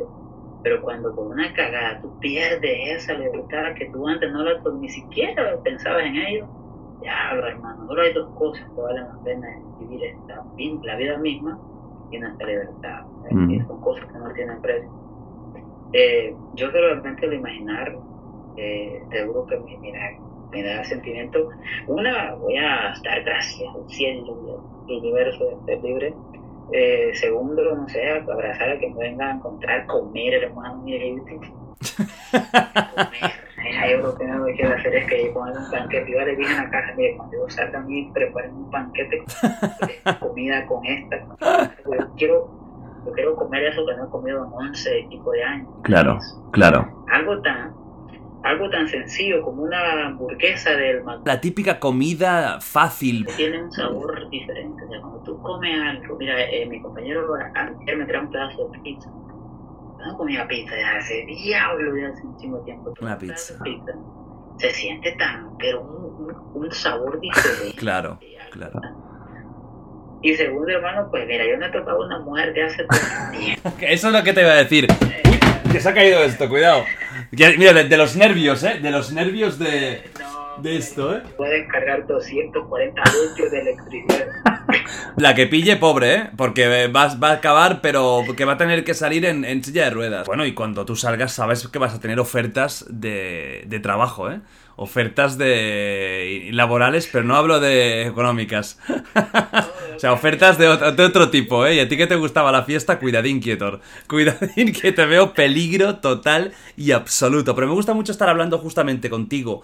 eh, ahora que se acerca ya este momento, porque es que creo que lo has comentado, ¿no? Que estás ya en proceso y puede ser bastante inminente. O sea, podríamos decir que este año hay posibilidades de que este 2021 ya salgas. Sí, fíjate, con lo de la, con todo esto que he venido haciendo de redes sociales, es lo que ahora me ha ayudado, porque yo no tenía, o sea, en mi caso no soy elegible para un perdón, para un parol, pero ahora gracias a todo lo que he venido de las redes haciendo con lo de las redes sociales, ahora me tienen como una, una figura pública, como una persona que aporta algo. Como un ejemplo.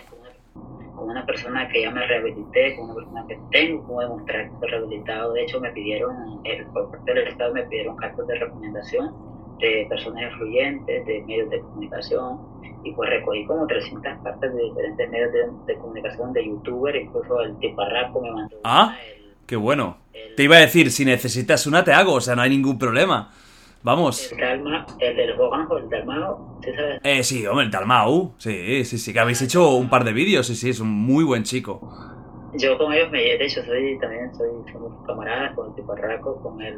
Tipa, otro fenómeno. Si necesitas otra, pues yo te hago una carta y, hasta un dibujo, ¿eh? Si quieres, les hago un dibujito. Oye, ¿tú, tú ah, crees en, en la cárcel, la prisión, como forma de castigo? ¿Crees que está bien así? ¿Tú que lo has vivido? Sí, brother. ¿Sí? Sí, sí claro que sí. Mira, eh, ok, ahora la transformación, para uno cambiar, yo siempre he dicho que ni la, ni la iglesia, ni tu padre, ni la escuela, ni la cárcel, nada te cambia. El cambio tiene que ser un juego, es, un, es una decisión, es un deseo que nace del corazón y tú dices, me quiero ser mejor, quiero cambiar, voy a cambiar porque quiero ser mejor, darte cuenta que quiero ser más bueno.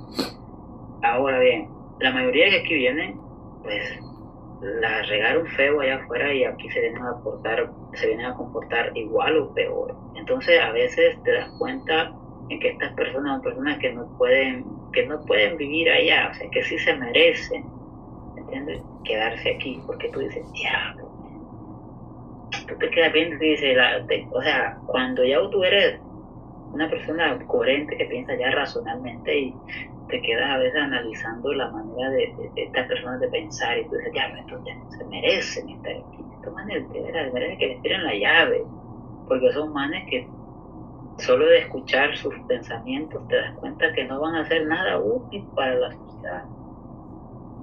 Entonces, eh, la cárcel, de alguna manera, pues sí, lo, malo es de que si vienes a la prisión por dos, tres años, si eres rebelde, no, no te va a hacer cambiar. De como te hace cambiar es cuando ya te toca una sentencia de que de 5 años para arriba, hermano, sí, te, te pega el cancelado. Ves los primeros 5 años donde prueba, y es que si te vas para casa en los primeros 5 años, tú no cambias, te vas a salir igual siendo la misma tontería. Pero después de esos 5 años, sí, ya uno como que dice, ya, esto no es para mí, esto está feo, ya son 5 años. O sea, uno mira hacia atrás y el tiempo pasa. A veces no se siente aquí, pero cuando miras hacia atrás, que miras por ejemplo, yo tengo hijos, mis hijos quedaron chiquitos, ahora son grandes, claro. yo los veo Y sí, sí da, sí da cosas. Entonces, pero de que, de que, de que es pálido, que haya prisión, que haya pena de muerte también, que hay pena de muerte igual. Yo estoy en, yo estoy a favor de todo eso. ¿entiendes? Que haya pena de muerte, que hayan leyes estrictas, y te lo digo pensando por mí, yo la cagué y está bien. Una vez, mira, estoy bañándome, estaba en agua caliente, pero caliente estaba terminando de hacer ejercicio en el verano. Un calor, pero cabronzote, voy sudado. Y digo, yo, ahorita me voy a meter a bañarme, a refrescarme con agua fresca. Me meto a la regadera, diablo, lo que no se habían venido los de mantenimiento a regular el agua, pero la habían puesto hirviendo, caliente. Mira, yo como aquella desesperación de quererme refrescar en verano y con agua caliente era como que no podía meter la mano porque te quemaba. No te que yo empiezo a llorar pero yo decía, me está bueno, está bueno. Entonces, por pendejo, ¿quién me mandó? Pero te juro que me maldecía, me maldecía, porque está bueno que. Yo cada cosita que me pasa aquí, como cuando dan un plato que no me gusta, cuando dan comida quemada o sin sabor o mal hecha y eso, yo solo la veo y no la desprecio, no digo no, solo digo está bueno bien, en la casa comía rico, en la casa podía comer un huevito a la hora que fuera, que está bueno por pendejo, ¿quién me mandó a claro. Yo solo me, me he autocastigado de esa manera. ¿Por qué? Porque he reconocido que la cagué y estoy consciente. Pero de que, de que vamos a salir rehabilitados, eso que ni que, como te digo, son tonteras de chamaco, no me excusen nada. Estoy pagando correctamente y siempre lo he dejado claro que ya lo pagué, o sea, no me siento como el con la responsabilidad esa de que le debo algo a la sociedad. No, ya lo pagué.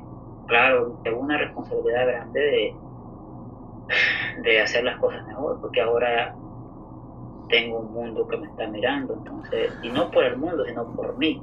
No, por mí. no tú ahora estás en, en un muy buen momento, porque ¿Cuánta gente sale ¿no? de la cárcel, y más en Estados Unidos, que una vez tienes lo que tienes, va a costar encontrar trabajo, que confíen en ti, pero tú tienes la suerte esta, que has descubierto este mundo mediático, que tú no vas a depender de una empresa que te, te contrate, vas a depender de ti mismo.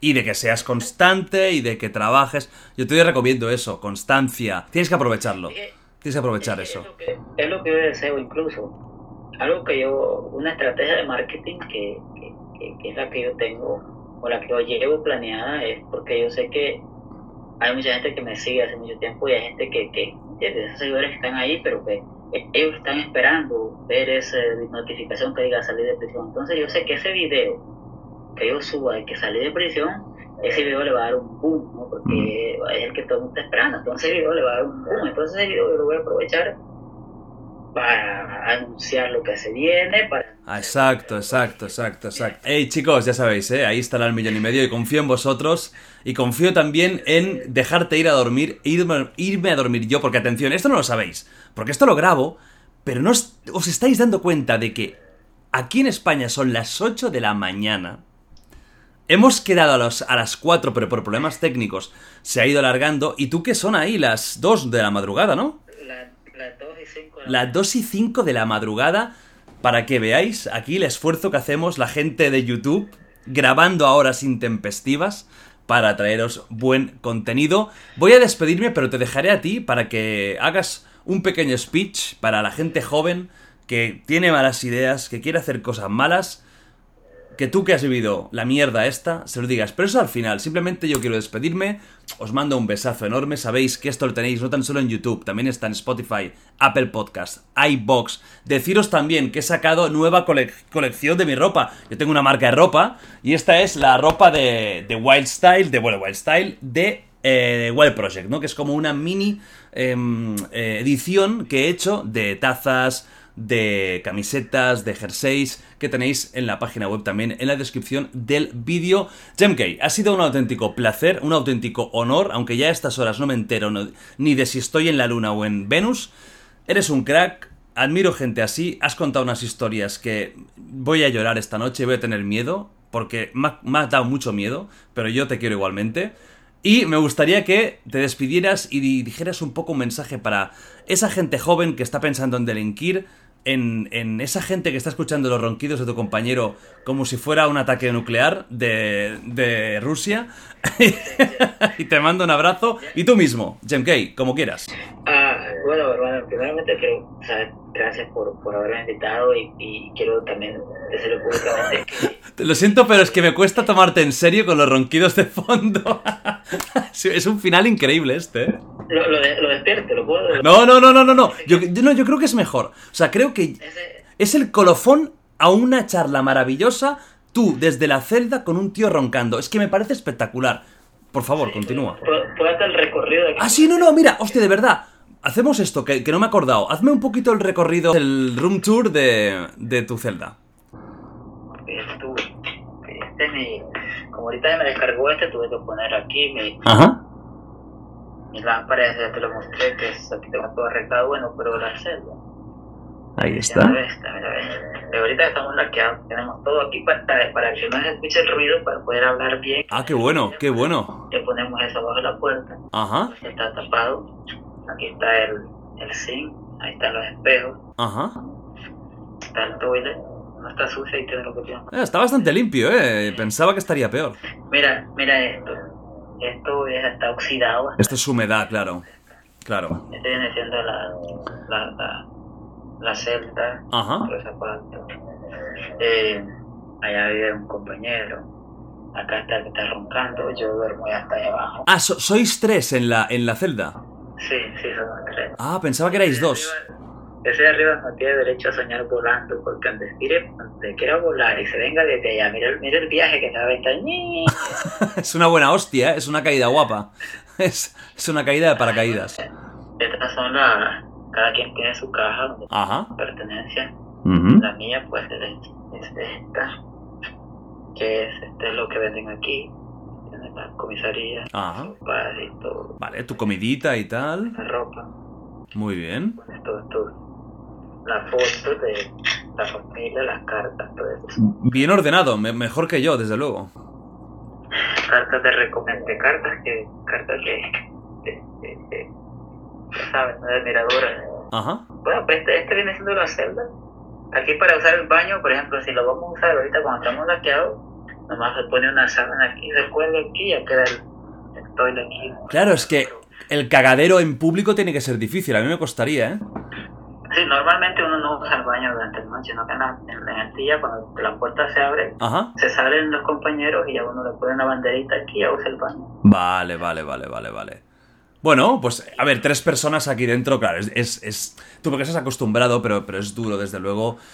Bueno, es, es por lo que por lo que por lo que estás abogando tú, ¿no? De que los chicos que, que hacen calle, los chicos que tienen ideas incluso, ¿no? De, ah, mira qué guay ser narco- narcotraficante, quiero vender drogas o quiero eh, atracar a este... Eh, al final tenéis más números hoy en día, tal y como es la policía, que atrapa a todo el mundo. Que ya no es como antes que te podías escapar, hoy en día te van a pillar, lo sabes. No acabes aquí, ¿no? Eh, Kay, no, que no acaben aquí como tú porque no vale la pena. Mi, con- mi consejo siempre ha sido es que se fijen en el, en el que usen a las demás personas que ya fracasaron como espejo, ¿no? Que vean cuántos capos, cuántos cuántas veces he escuchado cuántos capos ha habido, capos de la mafia, y, y terminan agarrándolo, terminan Todos. suben un tiempo y cuando caen, caen y, y te dan, te tiran la llave, entonces, ¿qué vida es eso? Ser rico ahorita y mañana ser pobre, pero una pobreza que no tenga ni tu libertad. Ok, mira, no hay nada, no hay una cantidad. A mí, yo por el robo estoy preso por un millón punto dos. Ok, tú dices, wow, un millón punto dos de dólares, hermano, mira. ¿Cómo te lo explico? O sea, ese desgraciado millón no me pagará jamás los, los 11 años y medio que yo preso. O sea, mira, es cierto, la gente dice, vas a recuperar tiempo, no vas a recuperar.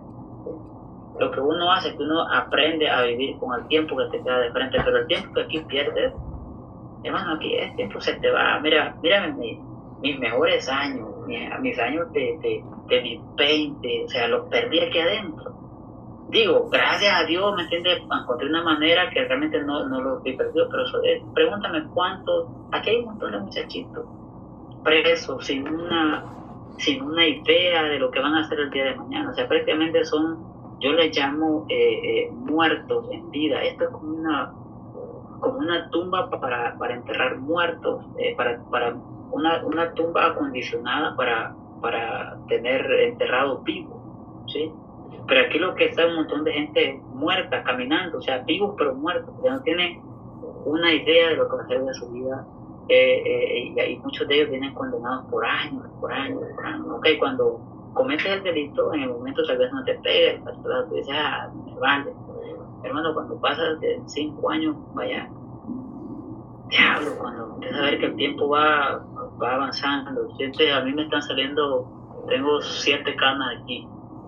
Yo caí a los 25 años, sin una cana, sin una, o sea, tengo siete, ay, dime, dime tú, aquí es donde veo yo que el tiempo pasa, donde veo yo qué hice con mi vida, ¿entiendes?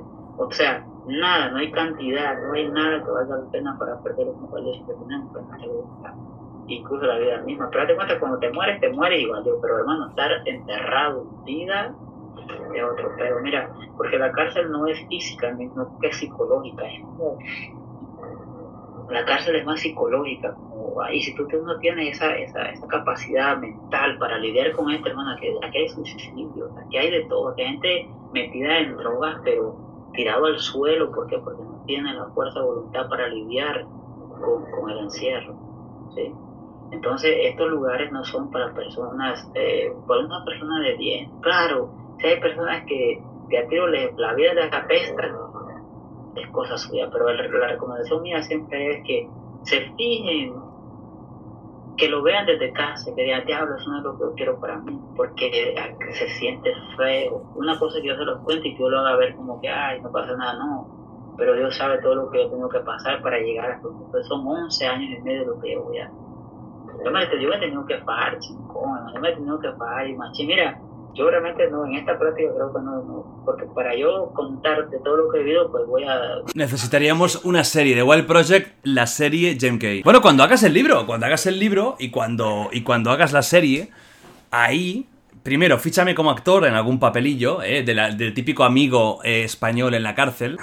Y, y esto, fíjate, esto va a salir en mi serie, va a salir como de las influencias, ¿no? De que las personas que me fui conectando. Claro, exactamente, exactamente. Haces un poco ahí el show. Bueno, tengo que decirte que ha sido maravilloso lo que has dicho, sobre todo los ronquidos de fondo le dan un toque brutal, le dan un toque de, de cárcel total. si no queréis tener a un tío roncando al lado, ya sabéis, no, de, no, no, no hagáis un crimen porque si no, malamente. Nada, fuera de coñas, es súper interesante la charla, lo que has dicho. Un abrazo muy fuerte. Vamos a dormir, toca. Eh, y ya sabéis, tenéis su link de su canal y sus redes en la descripción. También tenéis lo de Wild Style. Os mando un abrazo fortísimo. Jeff Gay, mil gracias por esto. Ha costado, pero lo hemos conseguido. Y nada, un placer enorme. Y nos vemos en España. Bueno, pues gracias a ti, te digo, por, el, por, el, por la invitación y de ver a lo que se me pasó a decirte, que un tipo que también admiro bastante, que te sigo desde hace mucho tiempo que yo empecé a redes sociales, fuiste uno de los... Y esto no es que te esté besando los huevos, ¿verdad? Pero mira, fuiste uno de la de, que me inspiró, ¿sí? me inspiró. Es, muy bonito. Ustedes son los, los, los pioneros como... Eh, ¿sabes? Los grandes de España, los Aaron Play y todo esto, y pues tú y yo empecé a ver todo esto, todos ustedes, entonces fueron como mi inspiración, diablo, ¿cómo le, cómo le hacen ellos? Y, lo mismo, entonces de ahí me inspiré, fíjate, hay algo que te tengo que confesar a ti. Uh. Yo a mi, a, a mi, a mi, a mi, ¿cómo se llama? A las miniaturas ¿Sí? video, yo les pongo color, ¿no? Y eso yo lo miré en tu video. y a la miniatura tú le pones color. Bueno, voy a, voy a, voy a buscar youtubeplagio.com eh, denuncia por plagio. Eso lo que entonces digo, ha, sido eh, parte de mi, de mi, de mi, de mi inspiración, ¿no? de que para las redes y todo eso, y la verdad es que hablando ahora contigo, hermano, pues para mí es un, es un. Eso es de las cosas más bonitas que te pueden decir, yo creo, en este mundillo de YouTube o de, de Twitch, stream, da igual. el hecho de que alguien te diga, me has inspirado para, para, hacerlo, ¿no? Y para ilusionarme. A mí es de las cosas que más bonitas me parecen, porque que te digan, eres el puto amo, eres Dios, tal. Vale, eso está muy bien, pero eso se lo dice a todo el mundo. Pero que te digan, oye, me has inspirado. Em, y, y, eres parte de un cambio, me parece tremendo, brutal. Y, y, nos vamos ya porque es que, es que ya no puedo más, ya no puedo más. Dale un abrazo muy fuerte a tu compañero. Dile que es un. Dile que es un fenómeno, que sus ronquidos van a ser famosos. Sus ronquidos van a tener copyright en YouTube. Un besazo, hasta luego, adiós. Adiós, crack.